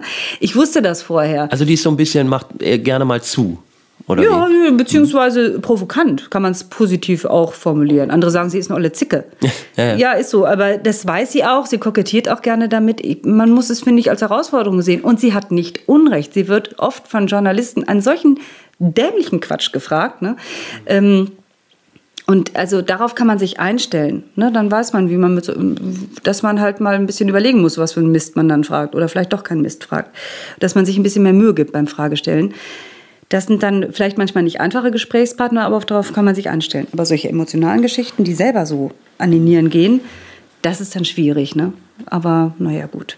Dann sind wir dann doch nicht so cool, wie wir manchmal denken. Hm. Ja, ich habe die Leute auch nicht beneidet, die zum Beispiel da in Duisburg berichten mussten. Ne? Das war. Als die Love Parade, da hatte ich ja, Dienst, ja. als das mit der Love Parade so. war. Ne? Hm. Und äh, äh da, da wie habt ihr das gemacht? Weil das ist äh, jetzt ja Lokalzeit Dortmund. Ja, das ist Duisburg, das interessiert uns nicht. Ihr musstet ja. jetzt ja bestimmt irgendwo auch äh, mit. Nein, das war ganz schrecklich. Also ich hatte ganz normale Sendung und zum Ende der Sendung äh, kamen dann diese ersten Meldungen durch, dass da äh, Menschen gestorben sind und ähm, äh, dann kam eine Meldung durch, ich kriegte das dann aufs Ohr und musste das dann schon sagen. Und dann haben wir dann, also dann war ein Beitrag zu Ende und dann habe ich dann halt auch gesagt, wir haben gerade erfahren, ähm, es läuft ja gerade die Love Parade und da sind jetzt gerade so und so viele Menschen schon umgekommen. Sie werden sicherlich mehr dazu gleich in der aktuellen Stunde hören und später in der Tagesschau. Wir halten Sie auf dem Laufenden. So, dann war dieses ganze Ausmaß des Dramas aber noch nicht ansatzbar erfassbar. Mhm.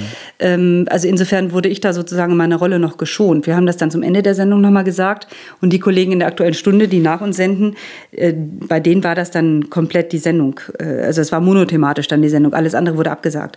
Ähm, aber das sind dann so Sachen. Äh, ich hatte zufälligerweise auch am 11. September damals Dienst. Ach. Das war äh, das war aber damals war das dann so, da wussten wir, ähm, nachmittags ging das ja, glaube ich, war das schon. Ähm, da waren wir alle völlig geschockt schon in der Redaktion, als dann diese Bilder äh, ähm, zu uns rübergespielt wurden. Und da wussten wir die ganze Zeit nicht, was machen wir, was machen wir nicht. Ähm, und wir haben uns dann auf eine ganz normale Sendung eingestellt. Und kurz vorher war es dann so, dass dann tatsächlich die Order kam von der Chefredaktion, wir sagen alle Lokalzeiten ab. Wir senden zentral aus Düsseldorf und machen ein Programm und ihr sendet jetzt gar nicht mehr. Ja. Wir hätten auch gar nicht gewusst, was wir an diesem Tag senden sollten. Also es war alles unpassend. Es gab nur ein Thema.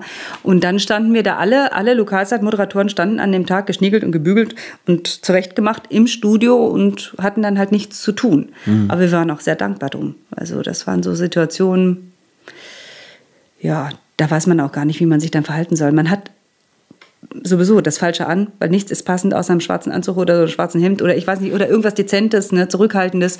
Und ähm, alles, was du ansonsten außerhalb dieses Themas gesendet hätte, wäre unpassend gewesen. Also war es denn der einzige richtige Weg und die richtige Entscheidung zu sagen, komm, wir senden für alle ein Zentralprogramm aus Düsseldorf und da gibt es jetzt nur ein Thema. Hm.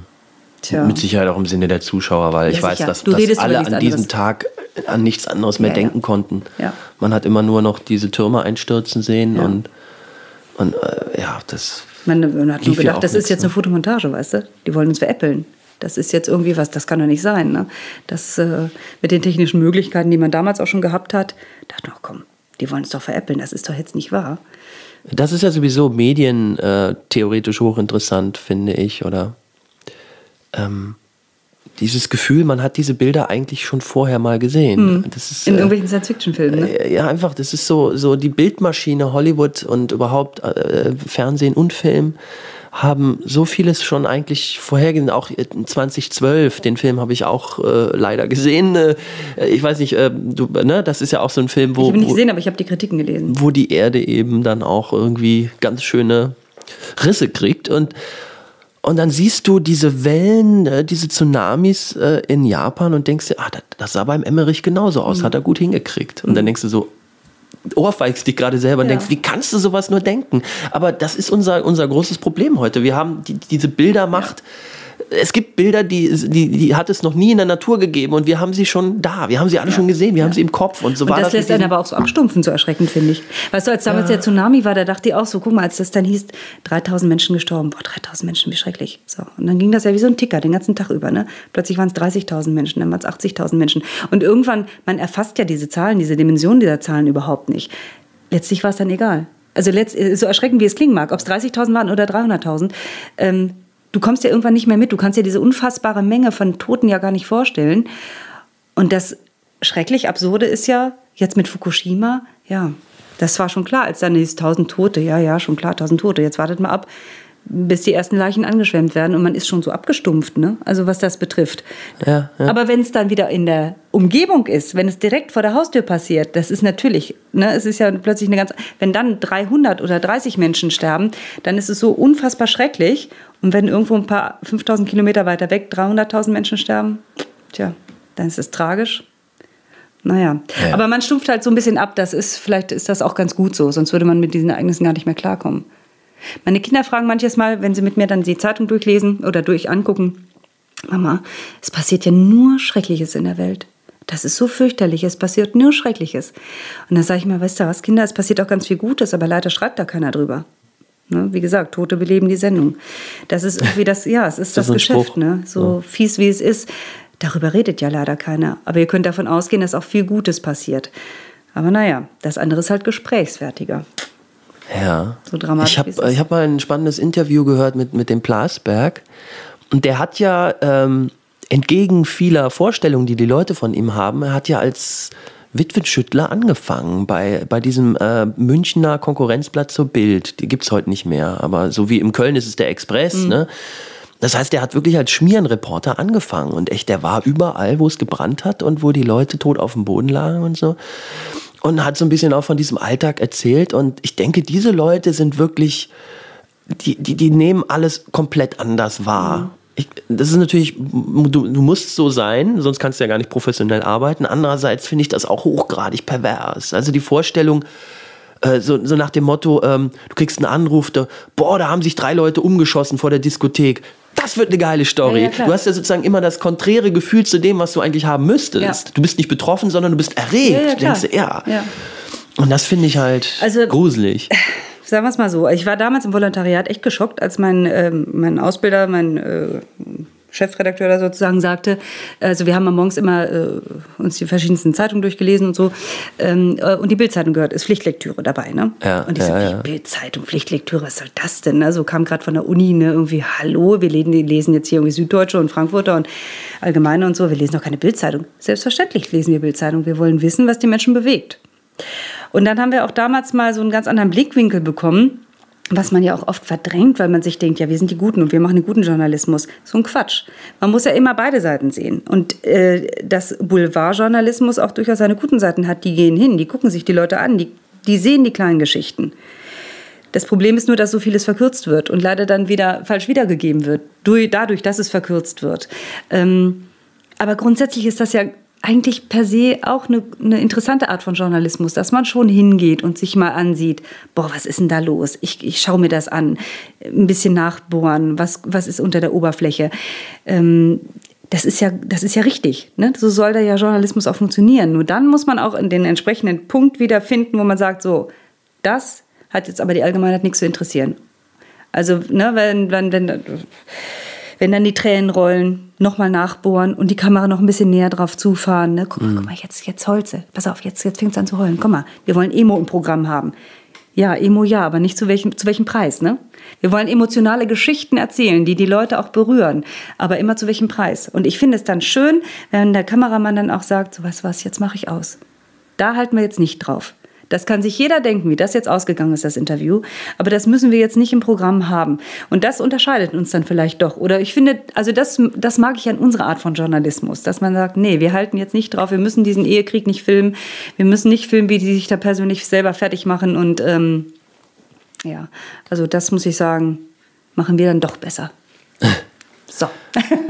ist eigentlich, hast du das Gefühl, ähm, dass die Lokalzeit Nachrichten im Ruhrgebiet anders sind als zum Beispiel in Münsterland, im Bergischen, in Düsseldorf. Warte mal, Düsseldorf gibt es ja, auch extra? Ja, ja, Köln auch. Ist ja auch eine ganz andere Bevölkerung, weißt du? Und das Ruhrgebiet ist ja nun auch speziell. Also die Gewichtung der Themen ist sicherlich anders und manchmal auch in der Präsentation. Also in der Art und Weise, wie wir reden. Da finde ich, reden wir in Dortmund schon recht locker. Ja. Ähm, ja, schwer zu sagen. Also ich glaube, man merkt es hauptsächlich in der, in der Art der oder in der, in, den, in der Themenauswahl. Sagen wir es mal so. Das ist aber auch, das definiert sich aber auch durch Sendegebiet. Weißt du, wenn du im Münsterland bist, hast du ja, genau. zwangsläufig andere Themen, ne, die dich interessieren als im Ruhrgebiet. Und das kommt auch immer darauf an, was für Unternehmen da sind und so und, und was für Menschen dort leben. Das finde ich aber auch nicht schlimm. Ich finde das ja gerade schön, dass sie sich ein bisschen unterscheiden. Also so viel unterscheiden sie sich, glaube ich, nicht, aber es sind so Nuancen, ne? So in der, wie gesagt, in der Themenauswahl und Gewichtung und so das schon. Ja. Aber es ist schon so ein bisschen. Ich hatte es dir, glaube ich, schon mal gesagt. Mir ist aufgefallen, so dass die Art des Sprechens und auch sogar der Mimik schon sehr gleichgeschaltet ist. Vielleicht ohne, dass ihr das wisst. Aber wenn du jetzt Köln guckst oder Dortmund oder. Ja. Äh, das ist irgendwie, weiß ich nicht, ich kann es nicht beschreiben. Das ist so der Lokalzeitstyle, meinst du? Äh, genau, ja. ja. ja. Ist das bei mir auch so? Ja, natürlich. ja, man ja. merkt das selber gar nicht. Vielleicht ist das bedingt durch, durch die Aufmachung der Sendung, durch die gleiche Deko, dass das auch, dass man da schon so ein Corporate Design hat, was zwangsläufig dazu führt, dass auch die Moderatoren sich vielleicht irgendwie alle ähneln. Ich weiß es nicht. Ähm, wobei ich finde, dass bei den öffentlich-rechtlichen hat man noch Typen vor der Kamera.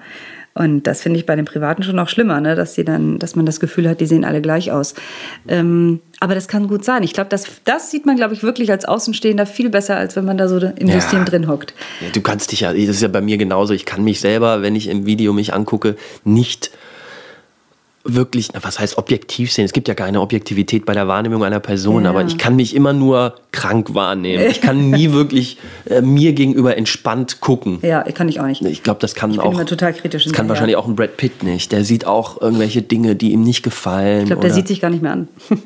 ich weiß es nicht, aber ich bin da auch immer sehr kritisch, muss man sich sagen. Aber ich glaube, diese, dieser Eindruck der Zuschauer, dass sie, dass sie irgendwie sich alle so ähneln, der soll ja auch sein. Der ist ja, ne, der ist, Design, ja, der ja. ist ja, ähm, um die Marke einfach wieder zu finden.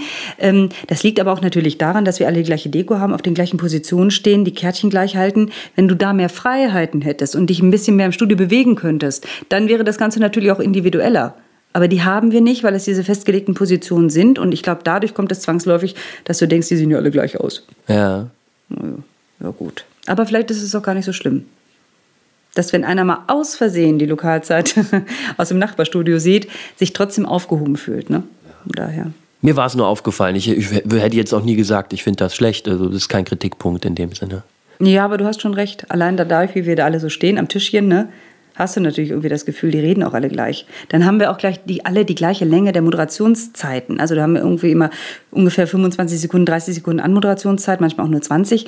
Allein dadurch hast du in, der, in dem Aufbau der Moderation ja immer so ein bestimmtes Muster, was man immer schlecht durchbrechen kann. Ich habe das einmal gesagt, wir schenken ihnen jetzt mal was. Das war ein Moment der Stille.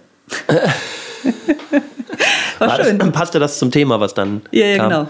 Da, sich, da, haben sich alle im Studio total erschrocken. Oder wo ich dann gesagt habe, boah, ich höre gerade gar nichts. Hören Sie da gerade was? Ich höre ich hör gerade gar nichts. Und habe das dann auch so gesagt. Und die Kollegen am Prompter, dem ist das Herz stehen geblieben, weil er gedacht hat, ich höre wirklich nichts. Das gehörte dann zur Anmoderation. Das war immer so ein Huchmoment, wo wir denken so, huh, ach ja, gehört ja zur Anmoderation. Da hat, aber da kann man, also es ist Die Freiheiten nimmst du dir dann auch? Ja, ja, sicher. Aber ich komme halt viel zu selten vor, man ist schon ein bisschen festgelegt so, ne? Aber das sind schöne Momente, wo man, das fällt so ein bisschen aus dem Muster raus und sofort ist der, der Zuschauer wieder da und ach ja, huch, was war denn da jetzt gerade los? Ne? Oder ich bin mal ganz rausgegangen, aus, aus, äh, vor der Kamera weg, also man sah nur das leere Studio und, hab, und dann habe ich aus dem Off gesprochen und habe gesagt, raten Sie mal, was hier fehlt. Und da bin ich reingegangen vor die Kamera und habe gesagt, Sie fehlen hier. Wir haben Studiofest, kommen Sie vorbei, ne? Sie sollen sich unser Studio ansehen, sowas. Das ist dann mal so ein, so ein oh, was ist denn jetzt los? Moment, ne? Ja. Die muss das viel öfter geben. Mhm. Und naja, ist nicht immer machbar. Ja, ich glaube, sonst, sonst äh, nutzt es sich ja auch ab. Ja, ja, klar. Eben. Wenn du immer so, so einen verrückten Gag-Moment ja, machst. Mal hin und wieder ist das okay. Ja. Du hast ähm, Journalistik, wie heißt das? Journalismus? Journalistik? Journalistik, weil es die Wissenschaft davon ist. Also es gibt auch den Journalismus, das ist die Praxis, und die Journalistik. Oh, es gab eine lange Vorlesung über diesen Unterschied. Aber so mal um es kurz zusammenzufassen, Journalistik ist die Wissenschaft und Journalismus ist die Praxis. Okay. Theorie und Praxis theoretisch. Und ähm, war das bei dir wie bei vielen, äh, dass du geklagt hast, boah, das ist ja hier nur Theorie, ich will endlich ans Mikrofon, ich will raus auf die Straße, oder? Ähm. Nee, ich habe nicht geklagt. Also letztlich ist der Studiengang ja so aufgebaut, dass man sofort an die Praxis kommt. Ach so. Mittlerweile ist es noch viel, viel mehr Praxis, als es damals der Fall war. Ähm, aber ich kam ja aus der Praxis. Ich habe ja vorher immer was Anständiges gelernt. Darf ich mich outen jetzt hier an der Stelle? Ja, natürlich. Ja, ich bin Bankkauffrau gelernte. habe da mal was Anständiges gelernt. Also ich kam ja aus der Praxis und bin dann ins Studium gegangen und habe auch nebenbei sofort bei der Zeitung gearbeitet. Und äh, das wurde aber auch jedem angedient, dass man sagt, also Studium ist ja gut und schön, aber ihr wollt ja letztlich schreiben für eure Leser, für eure Zuhörer, Zuschauer. Ähm, also sofort raus in die Praxis. Und das wird ja in diesem Studiengang war das ja auch so oder ist es ja auch so nach wie vor dass das fünfte und sechste Semester ein Praxisjahr ist, ein Volontariat. Und dann kommt man ja zwangsläufig an die Praxis. Also das hat mir jetzt nicht gefehlt. Das ist nicht so wie bei den Medizinern, ne? dass die dann irgendwie jahrelang nur Theorie haben und maximal an Leichen rumschnippeln und dann irgendwie plötzlich auf die Patienten losgelassen werden mhm. und dann denken, huch, der macht ja gar nicht das, was im Lehrbuch steht und ganz überrascht sind. ja. ähm, das ist da zum Glück in diesem Studiengang nicht so gewesen. Was war so das erste an, wo du gemerkt hast, ach, das muss man richtig lernen, das, das ist ja richtig schwer? Eine Nachricht. Hä? Eine Nachricht zu schreiben ist wahnsinnig schwer. Eine kurze Nachricht, für die du vielleicht nur sechs Zeilen hast, ist wahnsinnig schwer, weil du erstmal lernen musst, wie baut sich eine Nachricht auf, wie, wie, wie wird der Satz vernünftig aufgebaut, ähm, was ist das Wichtigste, was gehört da überhaupt rein und vor allen Dingen was nicht. Das war gar nicht so einfach. Eine Reportage zu machen, ist letztlich, finde ich, ist auch nicht einfach, eine vernünftig gute, aber da ist man erstmal unbedarfter. Man muss beschreiben, was ist wie, wo, wie riecht was, wie fühlt sich was an, wo bin ich hier, was passiert hier um mich herum. Das kann man ja viel besser beschreiben, weil man viel mehr Zeit hat. Aber eine poplige Nachricht, für die du vielleicht in der Sendung 20 Sekunden hast oder in der, in der Zeitung fünf, sechs Zeilen, das muss man lernen. Wer, wie, was, wo, wann. Das heißt, ähm, ist es dann so, dass die Anfänger eher an die längeren äh, Genres gelassen werden, an die längeren nee, Formate? Nee, nee, nee, das ist, nee, das ist doch die, die Genres werden die Anfänger gar nicht gelassen. Nein, das ist, äh, man muss erstmal von der Pike auf dann lernen. So, pass mal auf, mein erster Termin war tatsächlich Hasenzüchterverein, Verein hier irgendwie Posemuckel, keine Ahnung was.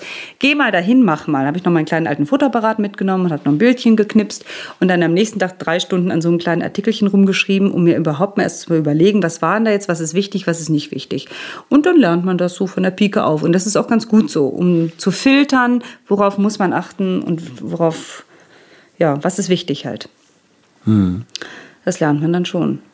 Und dann hast du ja äh, sehr schnell aber auch äh, beim WDR Radio gemacht. Ja, ich war, in, äh, also es war so, ich habe während, ähm, zu Beginn des Studiums habe ich halt ein paar Jahre bei der Zeitung gearbeitet und ähm, während des Volontariates war ich dann, äh, warte mal, ich war erst, weiß ich gar nicht, Hörfunk, Fernsehen läuft da parallel. Ich weiß gar nicht, in welcher Redaktion ich als erstes war. Hm. Doch, doch, ich weiß es wieder.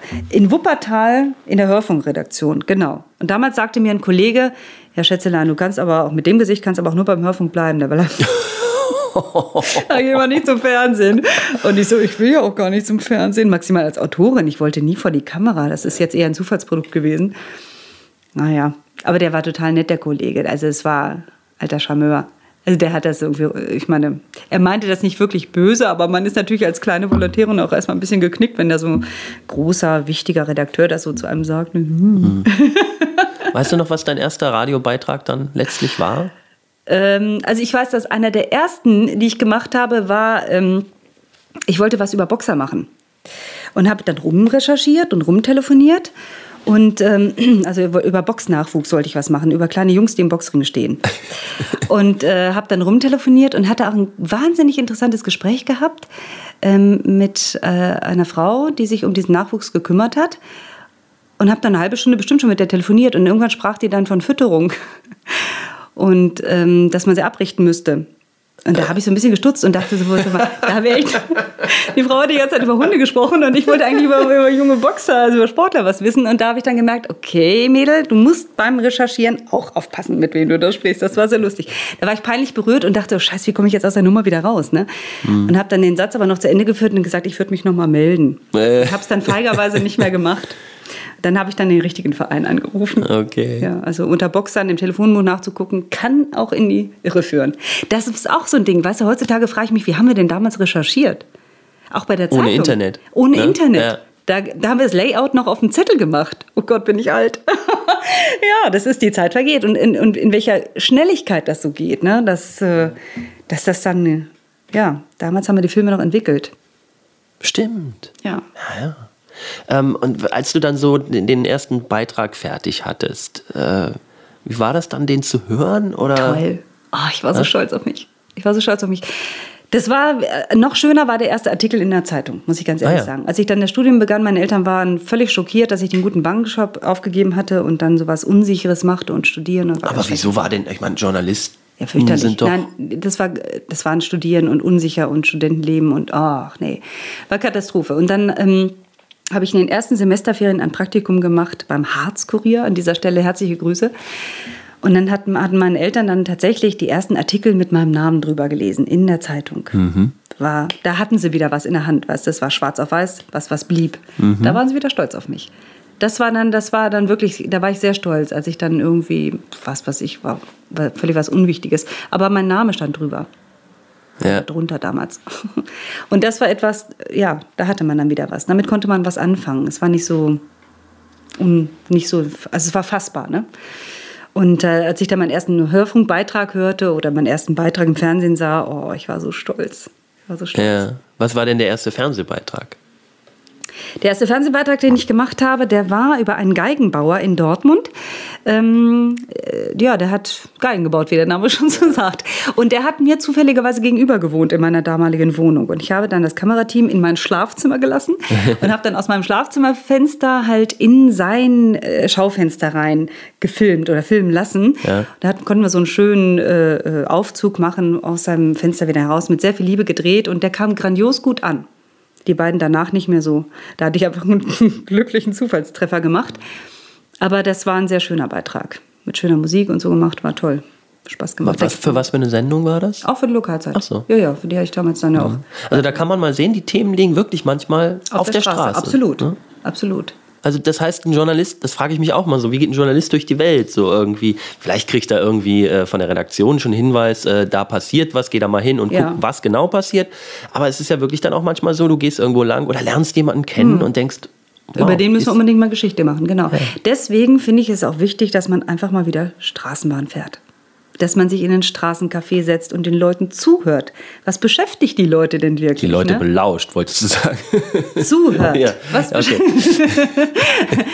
dass man Wanzen anbringt. Ja. Kameras. genau. Oh, das ist toll. Ich habe neulich, wie gesagt, eine Veranstaltung moderiert. Ach, das, naja, aber das, ist, das sind auch so Geschichten, großartig, großartige Idee.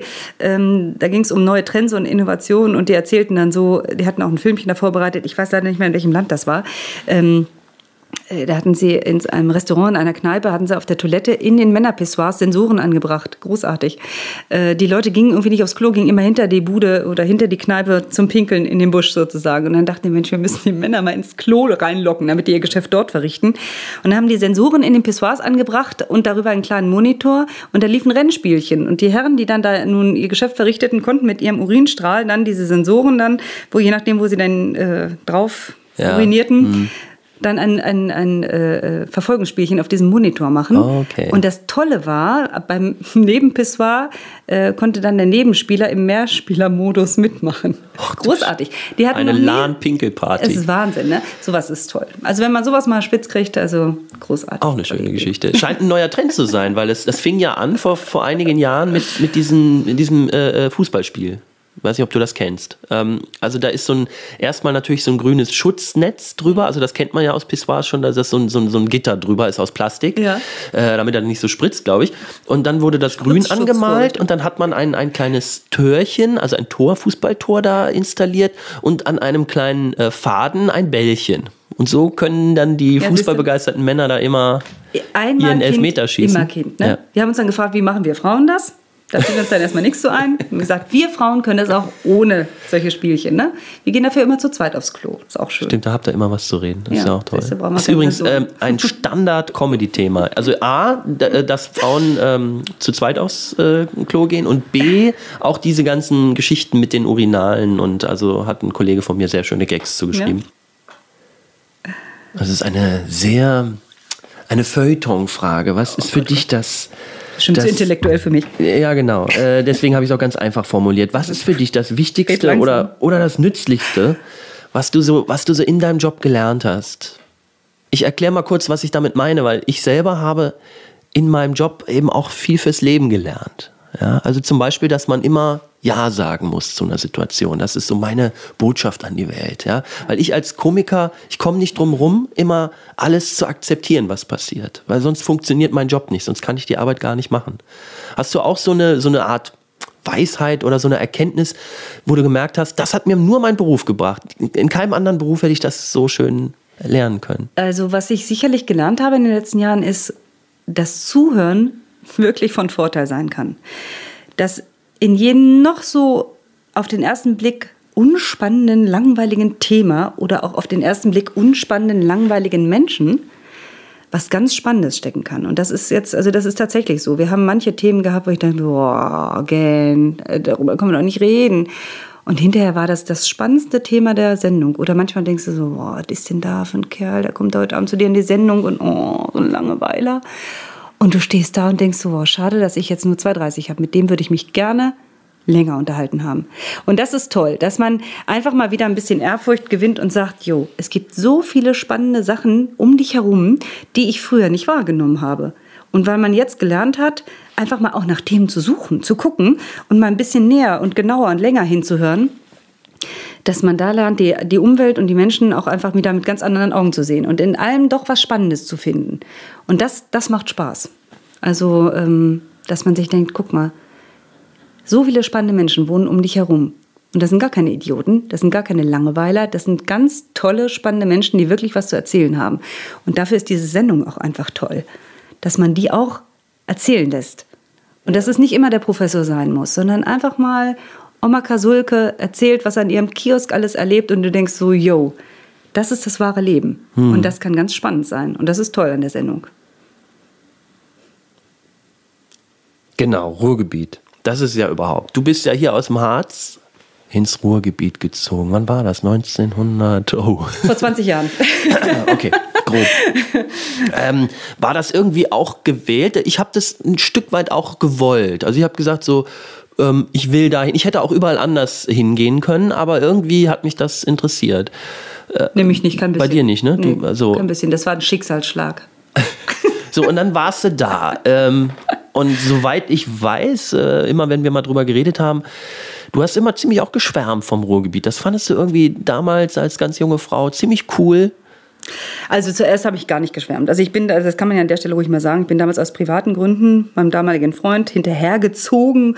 Ich war wie ein, ein Magnet an seinem Hintern und bin dann hinterhergezogen und wollte und konnte nicht ohne ihn. Und ähm, deshalb bin ich ins Ruhrgebiet gezogen. Und als ich das erste Mal in Dortmund war, hat es geregnet. Es war ein grauer Tag und ich bin durch die Nordstadt gefahren und dachte mir im Leben nicht im Leben nicht. Ich fahre doch hier nicht. Ich lebe. Gut, man nicht. muss jetzt den Zuhörern, die es nicht kennen, wissen, dass die Nordstadt nun auch ein kleines Problemchen hat mit ja, seinem Image.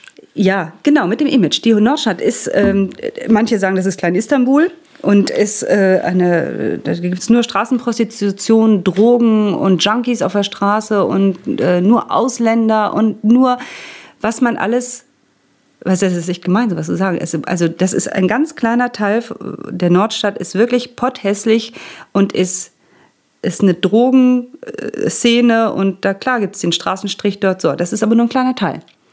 Und Gott sei Dank gibt es die Ausländer dort. Es ist eine wunderbare, blühende Multikulti-Gesellschaft dort und das klingt total abgeschmackt und blöd jetzt und so bewusst political correct. Das ist aber totaler Quatsch. Ich habe in der Nordstadt gewohnt und das sind bezaubernde Menschen, die dort leben.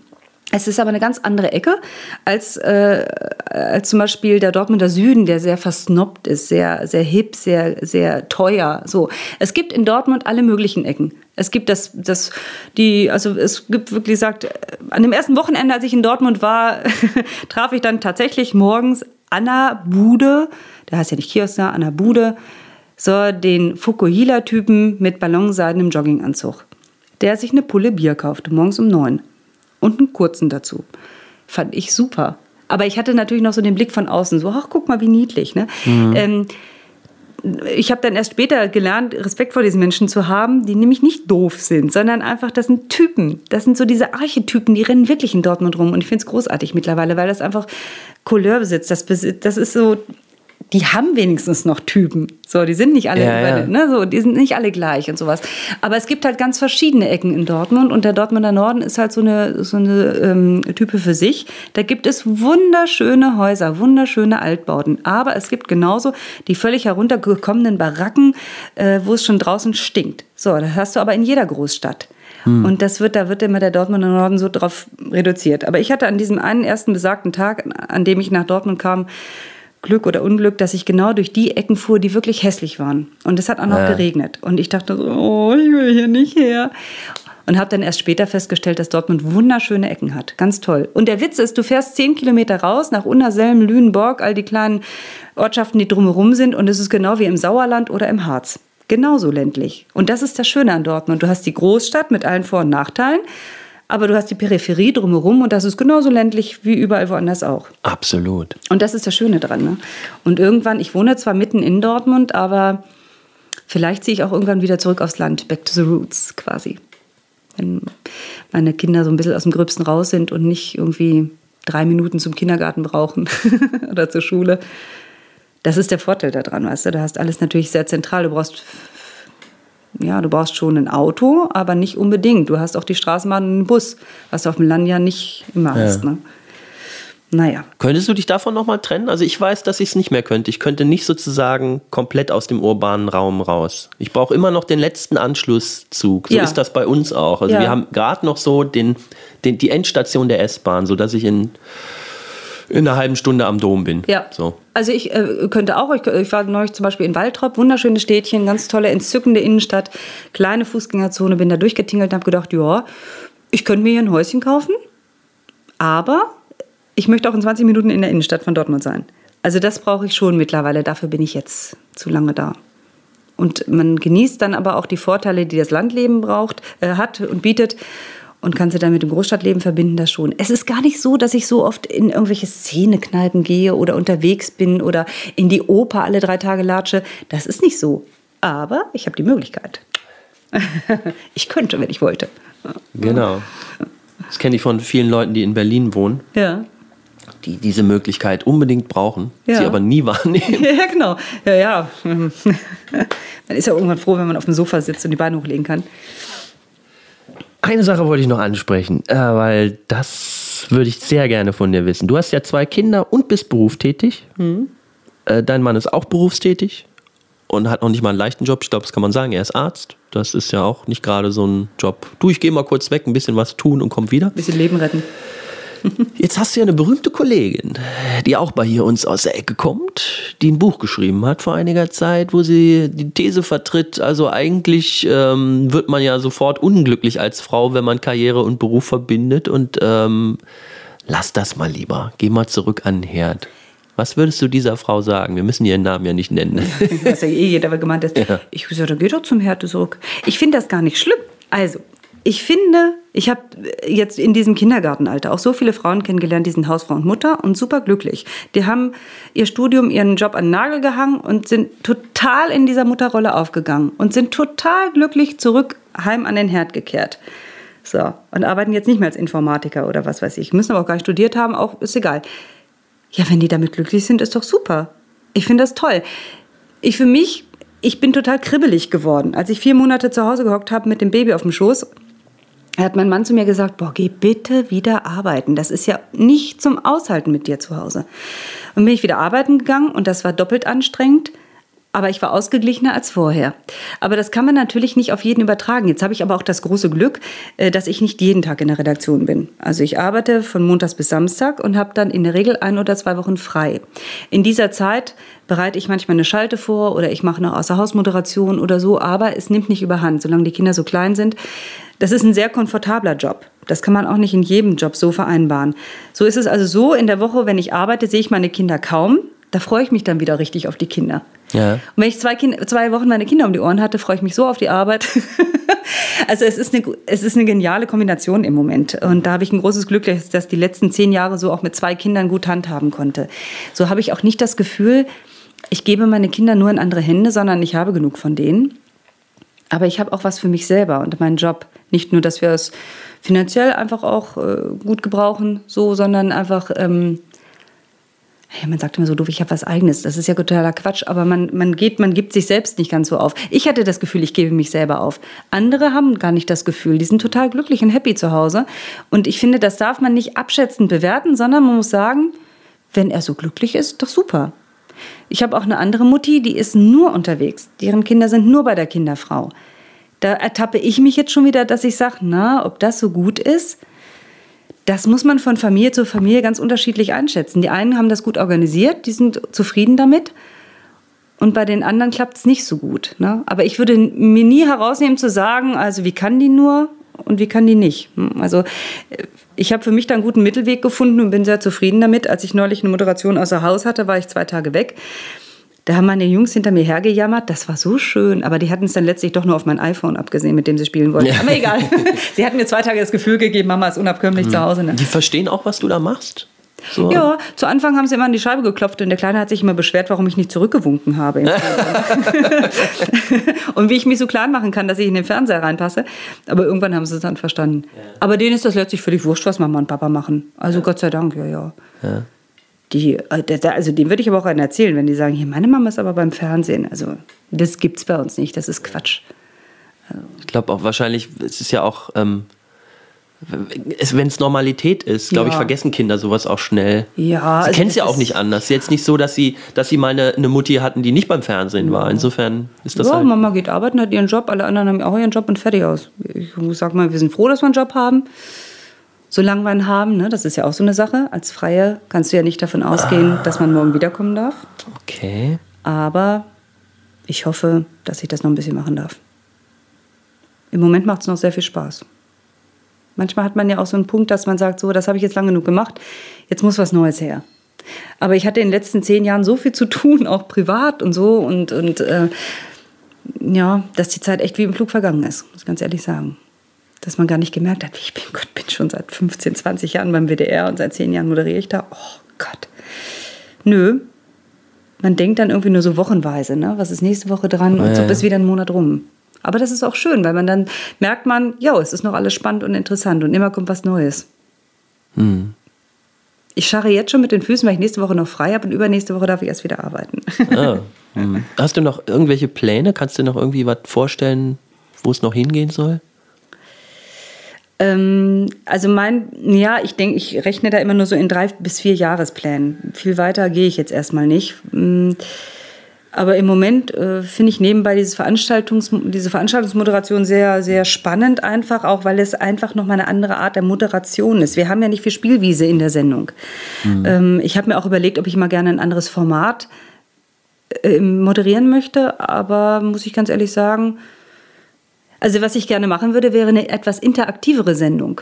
Ah ja. Also wenn das jetzt einfach mal rauskäme, wo man ein bisschen mehr mit dem Zuschauer spielen kann, wo man eher das Gefühl hat, man ist noch mehr live. Nicht wie in einer Talkshow, wo, dann, wo du dann nur vier Nasen da sitzen hast und der Rest sitzt stumm im Publikum, sondern noch interaktiver. Mhm. Und äh, auch mit den Leuten, die zu Hause auf dem Sofa sitzen. Wenn das, wenn die technischen Gegebenheiten da mehr sind äh, oder besser äh, irgendwie vorhanden sind und wenn das möglich ist, da hätte ich Spaß dran, das muss ich ganz ehrlich sagen ja, und ansonsten gucken wir einfach mal, was passiert. Schauen wir mal.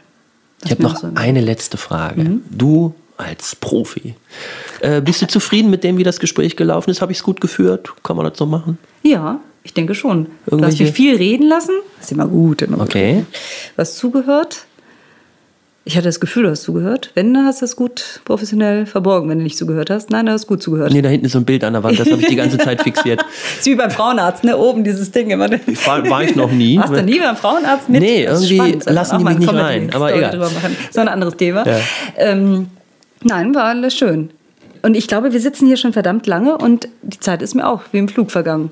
Ich habe vorher gedacht, weil wir immer nur in 2,30 rechnen, als du vorher gesagt hast, komm, kann schon ein Stündchen dauern oder länger. Ich dachte, oh Gott, was will der mich eine Stunde fragen? Ne? Stimmt. Zack. Ich finde es super. Ich danke dir, Sabine Ziemke. Das war für mich ein hochspannendes Gespräch. Dankeschön, dass du mich interviewt hast und dass du mir zugehört hast. War schön, mal aus dem Leben plaudern zu dürfen. Endlich einer, der mir zuhört. okay, bevor es jetzt traurig wird, mache ich aus.